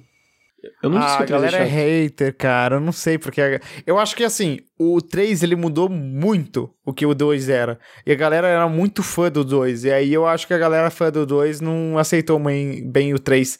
E aí, os caras dividiram a comunidade de Age. Tipo assim, 80% f- ficou no 2 e foda-se os 3. E aí 20% ficaram no 3 e falaram que é bom mesmo. Então, meio, meio triste, né? Porque quando você lança um novo jogo, é pra todo mundo ir lá jogar esse novo e foda-se o velho. Quem que joga Smash Bros. Brown hoje em dia? E quem que joga Ultimate? Ah, tem, tem essa divisão, né? Luli. Luli só gosta do. Do Melee. só gosta do Melee. Só gosta do É, tem Melee. esses caras. Porque ele é pro player, É. porque não dá. Enfim, você sabe como é que, como é que o cara é, né? É.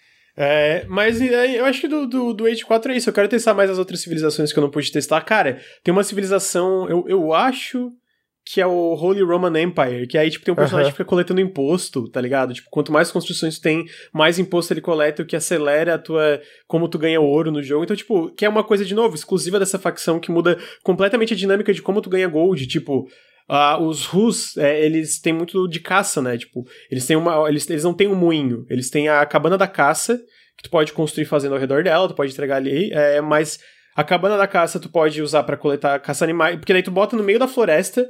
Por quê? Porque os animais estão geralmente em florestas. Aí tu bota a cabana da caça no meio da floresta pra caçar animais, porque caçando tu ganha carne mais rápido.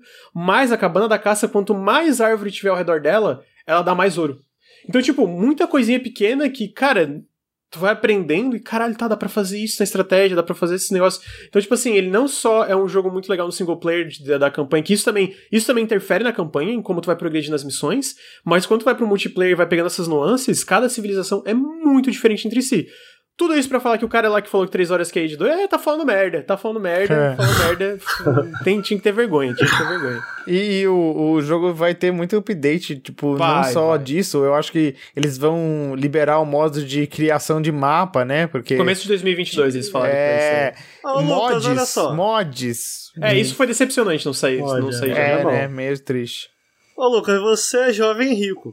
Então você não. Você pega e você não fala você não fala se o jogo é pesado, se não é. A ele é galera é quer jogar, é mas a é galera ele quer, é pesadinho, saber, quer saber se roda. Não, ele é, tipo, ele tem até um modo para rodar em placa integrada. Cara, olha aí. sabe, sabe o que é bizarro? Eu tenho uma placa muito boa aqui, 2080 Ti. Só que ela, ela, ela ficou maluca. Ela às vezes acha que ela é uma 6080. E aí, mano, eu jogo Age e ela esquenta que nem o diabo. Ela chega em 79 Caraca. graus, aí eu tenho que deixar a ventoinha em 100%, eu tenho que baixar o core dela, tenho que fazer um underclock, que ela bugou mesmo. Então eu nunca sei se o jogo é leve ou pesado, porque todo jogo esquenta ela ao máximo. Então, eu não sei mais o que é jogo pesado. Triste isso. Não, mas, é, mas tipo assim, saiu um vídeo do Digital Foundry que ele, ele não tá super otimizado, tipo, no sentido de. Ele tem problemas de performance mesmo em PC high-end, mas ele é um jogo muito acessível para tu jogar no sentido de qual máquina roda ele, porque ele tem. Op... Ele é escalonável. Ele é, ex exatamente, obrigado. Uhum, tipo, uhum. ele tem opções para rodar templa. Obviamente, se tu pega o visual numa placa integrada, o jogo né, o jogo é um tanto feio. Mas ele roda, ele é. roda normal. Então... Vai ficar aparecendo Risk of Rain. o RTS Risk of Rain. Então, tipo assim, ele, ele, eles se preocuparam muito disso, de tipo, o jogo ser acessível. É o Age mais é, é, o Age, é o Age of Empires mais acessível até hoje, tanto do ponto de vista técnico, de como tu joga, né? Ah, bom, talvez o Age 2, obviamente, seja mais fácil. Mais acessível que o 2 é então, difícil, por isso né, que eu, eu, eu, eu, me, eu me corrigi. Mais acessível que o 2, talvez. Mas o 2 Definitive Edition se tu bota. O... Ah, ele é meio pesadinho. É, pesado? é meio pesadinho. É mesmo? É, uhum. é mas, tipo, é, ele, no sentido acessível de. Num lançamento, a preocupação deles desse lance de acessibilidade eu acho que foi o mais até hoje. Até tanto no, no aspecto de tutorialização, como o jogo te ensina a jogar. Tipo, quando tu abre o Age 4, ele não começa no menu, ele começa, tipo, num tutorial rápido sobre, tipo, conceitos básicos de um jogo de estratégia. Porque, tipo, ele parte do pressuposto que talvez tu nunca tenha jogado um jogo de estratégia na tua vida. Então, legal, então legal, tipo assim, tu, ok, tu nunca jogou um jogo de estratégia, tu pode pular o tutorial, né? Mas tu nunca jogou um jogo de estratégia, tu não tem ideia do que tá fazendo, isso aqui vai te ensinar, o básico, para tu entrar na campanha preparado. É a campanha, é outras coisas que eles ensinam. Na campanha eles ensinam agrupamento de unidade, que é aquele lance de tu botar Ctrl 1, um grupo de unidades, Ctrl 2, outro grupo. Eles ensinam várias outras táticas. É, e, e ele tem, tem, aquele é, tutorial integrado no jogo inteligente que eles falam, né? Que conforme você vai jogando, ele vai soltando umas dicas assim. Uhum, tipo, uhum. conforme a necessidade mesmo. Ele não é. Tipo, ah, você. Sim pega umas unidades e ele fala, oh, você pode fazer isso com elas. Você pode Sim. fazer isso, ele vai dar umas ideias. Sim. Tudo isso pra falar, mano, que eu, eu, gostei muito, gostei muito. Tô feliz que saiu um Age que é bom. Ele, ele foi super bem recebido no geral também, que eu fiquei feliz. Mas eu acho que assim, só tem potencial para crescer. Eu tava falando aqui que tu, tu, deu uma sumida, Ricardo. Que é isso, tipo, tinha várias civilizações no, no, no Age 2, tipo, pô, tinha os japoneses, tinha, tipo, civilizações mesoamericanas, é, tipo, os astecas, tinha civilizações africanas e tal. Só que, tipo assim, de novo, tinha mudanças estéticas, mas no geral elas funcionavam igual, tá ligado? É, tipo, tudo a mesma funcionalidade. E aí eu pergunto, pô, se eles adicionarem a civilização japonesa no Age 4, como que vai ficar? Porra, porque vai, vai ser muito diferente, entendeu? Porque todas as oito que tem, mesmo tipo algo que é mais próximo, tipo a França e a Inglaterra, elas são muito diferentes entre si, mesmo elas, tá ligado? Então, tipo, eu fico pensando no futuro do jogo também, em questão do. do e até, até coisas que eu quero muito ver como eles vão adicionar, que eu espero que sejam ferramentas boas, que o jogo vai ter suporte completo a mod, criação de mapa, como a comunidade vai tirar vantagem disso. Então eu acho que ele saiu num, ele saiu num estado muito bom. Ele tá um jogo polido, um jogo completo, tem, porra, campanha longa, tem bastante civilização, tem saiu no estado bom. E aí, indo pra frente, porra, que lugar que ele vai parar, tá ligado? Eu tô muito curioso para ver isso também, sabe? Tô muito feliz com o jogo. Tô muito... É, tem a interface. Legal, a interface legal. é cagada. A interface eu não gosto. A interface é, é bem ruim. Só PC por enquanto, né? Só PC não, não tem no xCloud. Eu, eu cheguei a comentar na época porque não tem lâmina de xCloud de PC ainda, pelo que eu Eu sei. E aí, imagino quando eles começarem a adicionar. Eu vai acho que ter não tanto- dá pra jogar no teclado e mouse no xCloud também, né? Tem isso também, tem isso também. E aí é impossível jogar o Age no controle Xbox. É, é verdade. Mas, pô, tô Pô, feliz. pera aí, pera aí. Se eu quiser jogar Halo, eu não posso jogar Halo. Teclado e mouse não e teclado? xCloud, não. E lá. Tem que jogar com o tem- controle. Tem, que conectar com o controle, tu não chegou Porque é não um vê quando- Xbox. É, porque é um Xbox, tanto que Mas se não faz for- sentido, porque o Xbox você consegue conectar teclado e mouse. Tu consegue no USB, né? É. Mas certo é porque, como é aquelas, aquelas lâminas, certo? Não tem todas as Pode funcionalidades de um console, mas age como um console. Tanto que se tu abre o xCloud no PC e tu usa no mouse, ele, tipo, tu não, o, não tá reconhecendo e fala, ah, cadê o controle? Daí, quando tu bota o controle, tu pode jogar mesmo alguma coisa no xCloud. Mas tá no Game Pass, né, Tá, amigo? tá no Tá. Game Pass também. Tá no Game Day Pass. One, né? Day Lançou, One. lançou hoje. Lançou hoje, saiu hoje. Eu vi que bateu 54 mil pessoas no Steam. Nossa. No. Bastante, né? E- é, Eu e não é- esperava isso pra esse jogo, cara. É, não, tá, tá indo bem. E não é final de semana. Final de semana eu acho que o pico que vai chegar no pico mesmo. Ah, cara, eu torço pra ele ter uma comunidade saudável, porque. Porra, eu gostei pra caralho. Eu queria que esse jogo crescesse bastante, tivesse bastante Tá suporte. indo bem, mas Back 4 Blood foi melhor. É.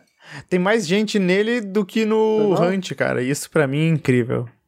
É, tem mais gente nele do que no Back 4 Blood agora. Mas Back 4 Blood eu acho que o Pô, o lançamento. Back 4 Blood bateu 6 milhões de jogadores Não, aí, não, não, foi? não, mas tá. Não, mas eu, eu tô dizendo. Foi? É, Na é, Steam? o- o- na Steam não. Na Steam é a pau, né? Não, Não, de tudo. É, de bateu. jogadores únicos, É. assim, não ao mesmo tempo. Ah, Esse daí que vocês falaram é simultâneo. É, 6 É, milhões eu é absurdo, né? Nem o Eu acho que PUBG. o, o ápice do, do Back 4 Blood no Steam foi 80 mil, alguma coisa assim mesmo. 80 mil? Foi. É, bastante 80 mil. Ah, É. não, foi bem também. Foi O cara, bem. e, e lembra o Valheim, que chegou em 500 mil? Ah, não, o Valheim. É. O Valheim, o Ricardo odeia o Valheim. Simultâneo, 500 mil? Sim, 500 simultâneo. mil. Porra, é essa, É, irmão? amigo, É, o jogo cara. 8 milhões, né? Caralho, mano, é. Os caras, vocês vão virar terraplanista daqui a pouco. É elefante, é 500 mil ao mesmo tempo. Vocês estão inventando É sério, histórias amigo, hoje. é só tu ir lá e olhar. É só tu ir lá na página do jogo. Muito esquisito. Muito Tá. esquisito. Gente, é, deu 3 horas de podcast. Tá bom, né? Boa. É, queria agradecer primeiro o Guilherme. Guilherme, muito obrigado Opa. pela sua presença, amigo. Espero que você tenha curtido. É, desculpa pela duração, foi bastante Imagina. jogo, né? Então. É. Mas fico feliz que topou aí. Foi muito legal, mano. O papo foi muito da hora. E considerações finais, o pessoal te seguir, falar do, do, do SUP, o podcast. Cara, bala aí. Ah, só fa- eh, na, na real, a única coisa que eu quero pedir aqui é pra vocês jogarem Hunt, todo mundo que tá assistindo, e, e vocês dois também, porque precisa ter mais gente nesse jogo, cara. Às vezes é triste, a você acha a matar, quer partida- matar a gente, cara. não tem ninguém lá, é muito triste, cara. Mas é, é só isso que eu quero pedir mesmo. Se vocês quiserem ouvir o, o, o Sup, cola lá. É, Supipoca é o meu que eu faço uma vez por semana. É, a gente vai ter é, sábado, eu acho. Você sabe o que tem o abiscoitado? Não, o Abyss ele faz o Suprozendo, que é um que eu esqueci de citar. Caraca, que é um, enganou. um sup de edição de vídeos e edição de muitas Ah, coisas. mas então tem ele. Tem ele. E ele a- a- participou, o Abyss participou de um supipoca que a gente fez de Suicide Squad, o filme. Que saiu, o novo, né? Mas cola lá, galera, assistam o. Assistam o. Ah, também assistam, né? Ouçam o Sup. Tem vários podcasts pra todos os gostos lá. E a gente fala muito, a gente gosta muito de falar, que nem vocês aqui. Ficam há horas falando. E Que é acho bom. que é isso. É isso. Obrigado pelo tá. convite, foi muito legal aqui. Adorei. Ador- ador- adorei sua presença, amigo. Ricardo, Ricardo Regis. Amigo, conta. Sono, É, mano. imagina, eu tô vendo que tá carente cansado, amigo. Mas assim, convenhamos que contando o podcast aqui, tu fez é, 8 horas e meia, 9, 10, 11 horas e 45 Opa. de live quase. Então, assim, Verdade. tá tadinho, amigo. Amigo, eu tô aqui pensando. Vou dormir ou termino minha run no Dark? Termina. tá virando influencer já. Já já tu faz uma live de Dark 24 horas. É verdade, amigo. Já que eu, eu queria mandar um. Queria mandar um tomar no cu, sincero. Eita. O gamer de Ah, esquerda. pro gamer de esquerda? que ficou assistindo minha live 8 horas, ouviu todas as minhas dicas, aprendeu com as minhas mortes, aprendeu com a minha vivência, aí foi lá. Zerei de primeira Darkest Dungeon, é claro. É. com um professor desse, aí fica fácil. Só isso aí. Só isso aí, obrigado. É isso aí, então. Ah, Ricardo, obrigado pela sua presença, amigo. Até perguntei antes do podcast se não queria deixar pra semana que vem, porque eu sabia que tava morto. não, mano, amigo, tá tudo bem. Eu só tô cansado. Não, só mas tô é- com sono agora. Não, então, por isso que eu agradeço. Eu sei que já tava cansado, eu o Henrique ia ver se o Henrique não descobria, Uhum. mas foi top. Fiquei muito feliz aí com a participação dos dois. De novo, briga- é, obrigado pela presença, Guilherme. Ah, eu queria Ricardo. deixar duas dicas. Primeiro, Opa, manda. A DLC do Outer Wilds é a melhor coisa que saiu nesse ano. Ah, não. O Ricardo não. E segundo, jogo. segundo, segundo. Uma dica, joguem Golf Club Wasteland. Ah, eu Isso. quero jogar esse aí. Parece é muito legal. divertido, cara. Muito... Parece legal. Nossa, que jogo rela- relaxante, sabe? Relaxante na, naquela, né? Não, É. não um pouquinho É jogo de fim do mundo. Ah, golfe e perdão. irrita às vezes. Mas ele tem uma musiquinha boa, sabe? É, é legal. Então tá. Obrigado, obrigado, amigo, pelas últimas Obrigado, recomendações. Obrigado. O Ricardo foi fazer, ficou, ficou puto com o Outer Wilds. Porque... Ele que ele não- é que ele não aguenta mais a gente falando desse jogo. Ah, Não, não. é que Ah, é. quando o jogo é bom, tá? né? Quando o jogo Não, é não bom, é, a gente não consegue não falar dele, é difícil. Guilherme, tu tem que entender todo jogo que eu elogio muito. Qualquer coisa que eu elogio muito, o Ricardo odeia. Ah, então eu tá. falei muito de Ted Laço, ele abriu uma live falando. Porque eu fico puto que eu come- gostei dessa merda, porque o Lucas não cala a boca dessa merda. Eu fiquei, caralho, mano. Aí eu falei do Psychonauts. O Psychonauts eu realmente falei muito. Teve até um cara no YouTube que ficou puto comigo. Caralho, não aguento mais o Lucas falando desse jogo. Falo aqui de novo, trago o Psychonauts de novo pra esse colega.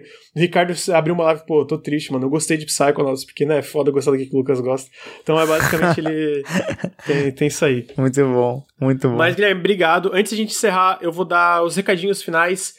Gente, gostaram do podcast? Considerem apoiar a gente em apoia.se barra Nautilus ou picpay.me barra canal Nautilus. É, Se você está ouvindo no feed, vem aqui em twitch.tv barra Nautilus Link. Nos sigam. A gente faz live todos os dias, Café com Videogames toda segunda-feira de manhã, Periscópio toda quinta-feira à noite e várias outras lives aí.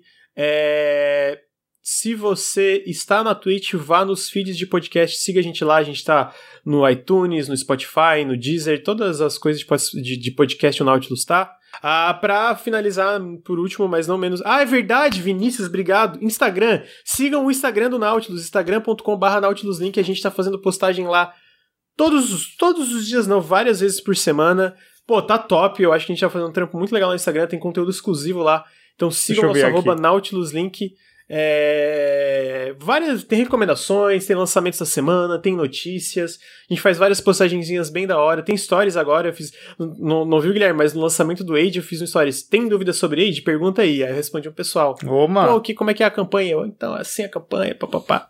tô vendo aqui. E... Tem nem a senha desse Instagram aí, mano. Ah, amigo, tu tem a senha de tudo do Nautilus. Você vai fazer drama aí com a luz apagada? Vai tomar no cu, vai. É. É, e por último, agora, mas não menos importante, é, esse podcast foi patrocinado pelo Promobit. Se você gosta do nosso trabalho, é uma forma de apoiar a gente é apontando o celular para a tela, acessando o QR Code, dando exclamação Promobit no chat, ou se você está escutando no, fi- no feed, vai estar na descrição do podcast o link para baixar o aplicativo do Promobit ou para ir para o site deles. O Promobit é esse site de descontos, onde você pode procurar desconto para vários produtos, é, no caso você está aqui videogames, que é um console de nova geração, que é algum lançamento de jogo, que é algum jogo mais antigo, ou que é um controle, que é uma pilha, uma pilha, quer comprar uma pilha.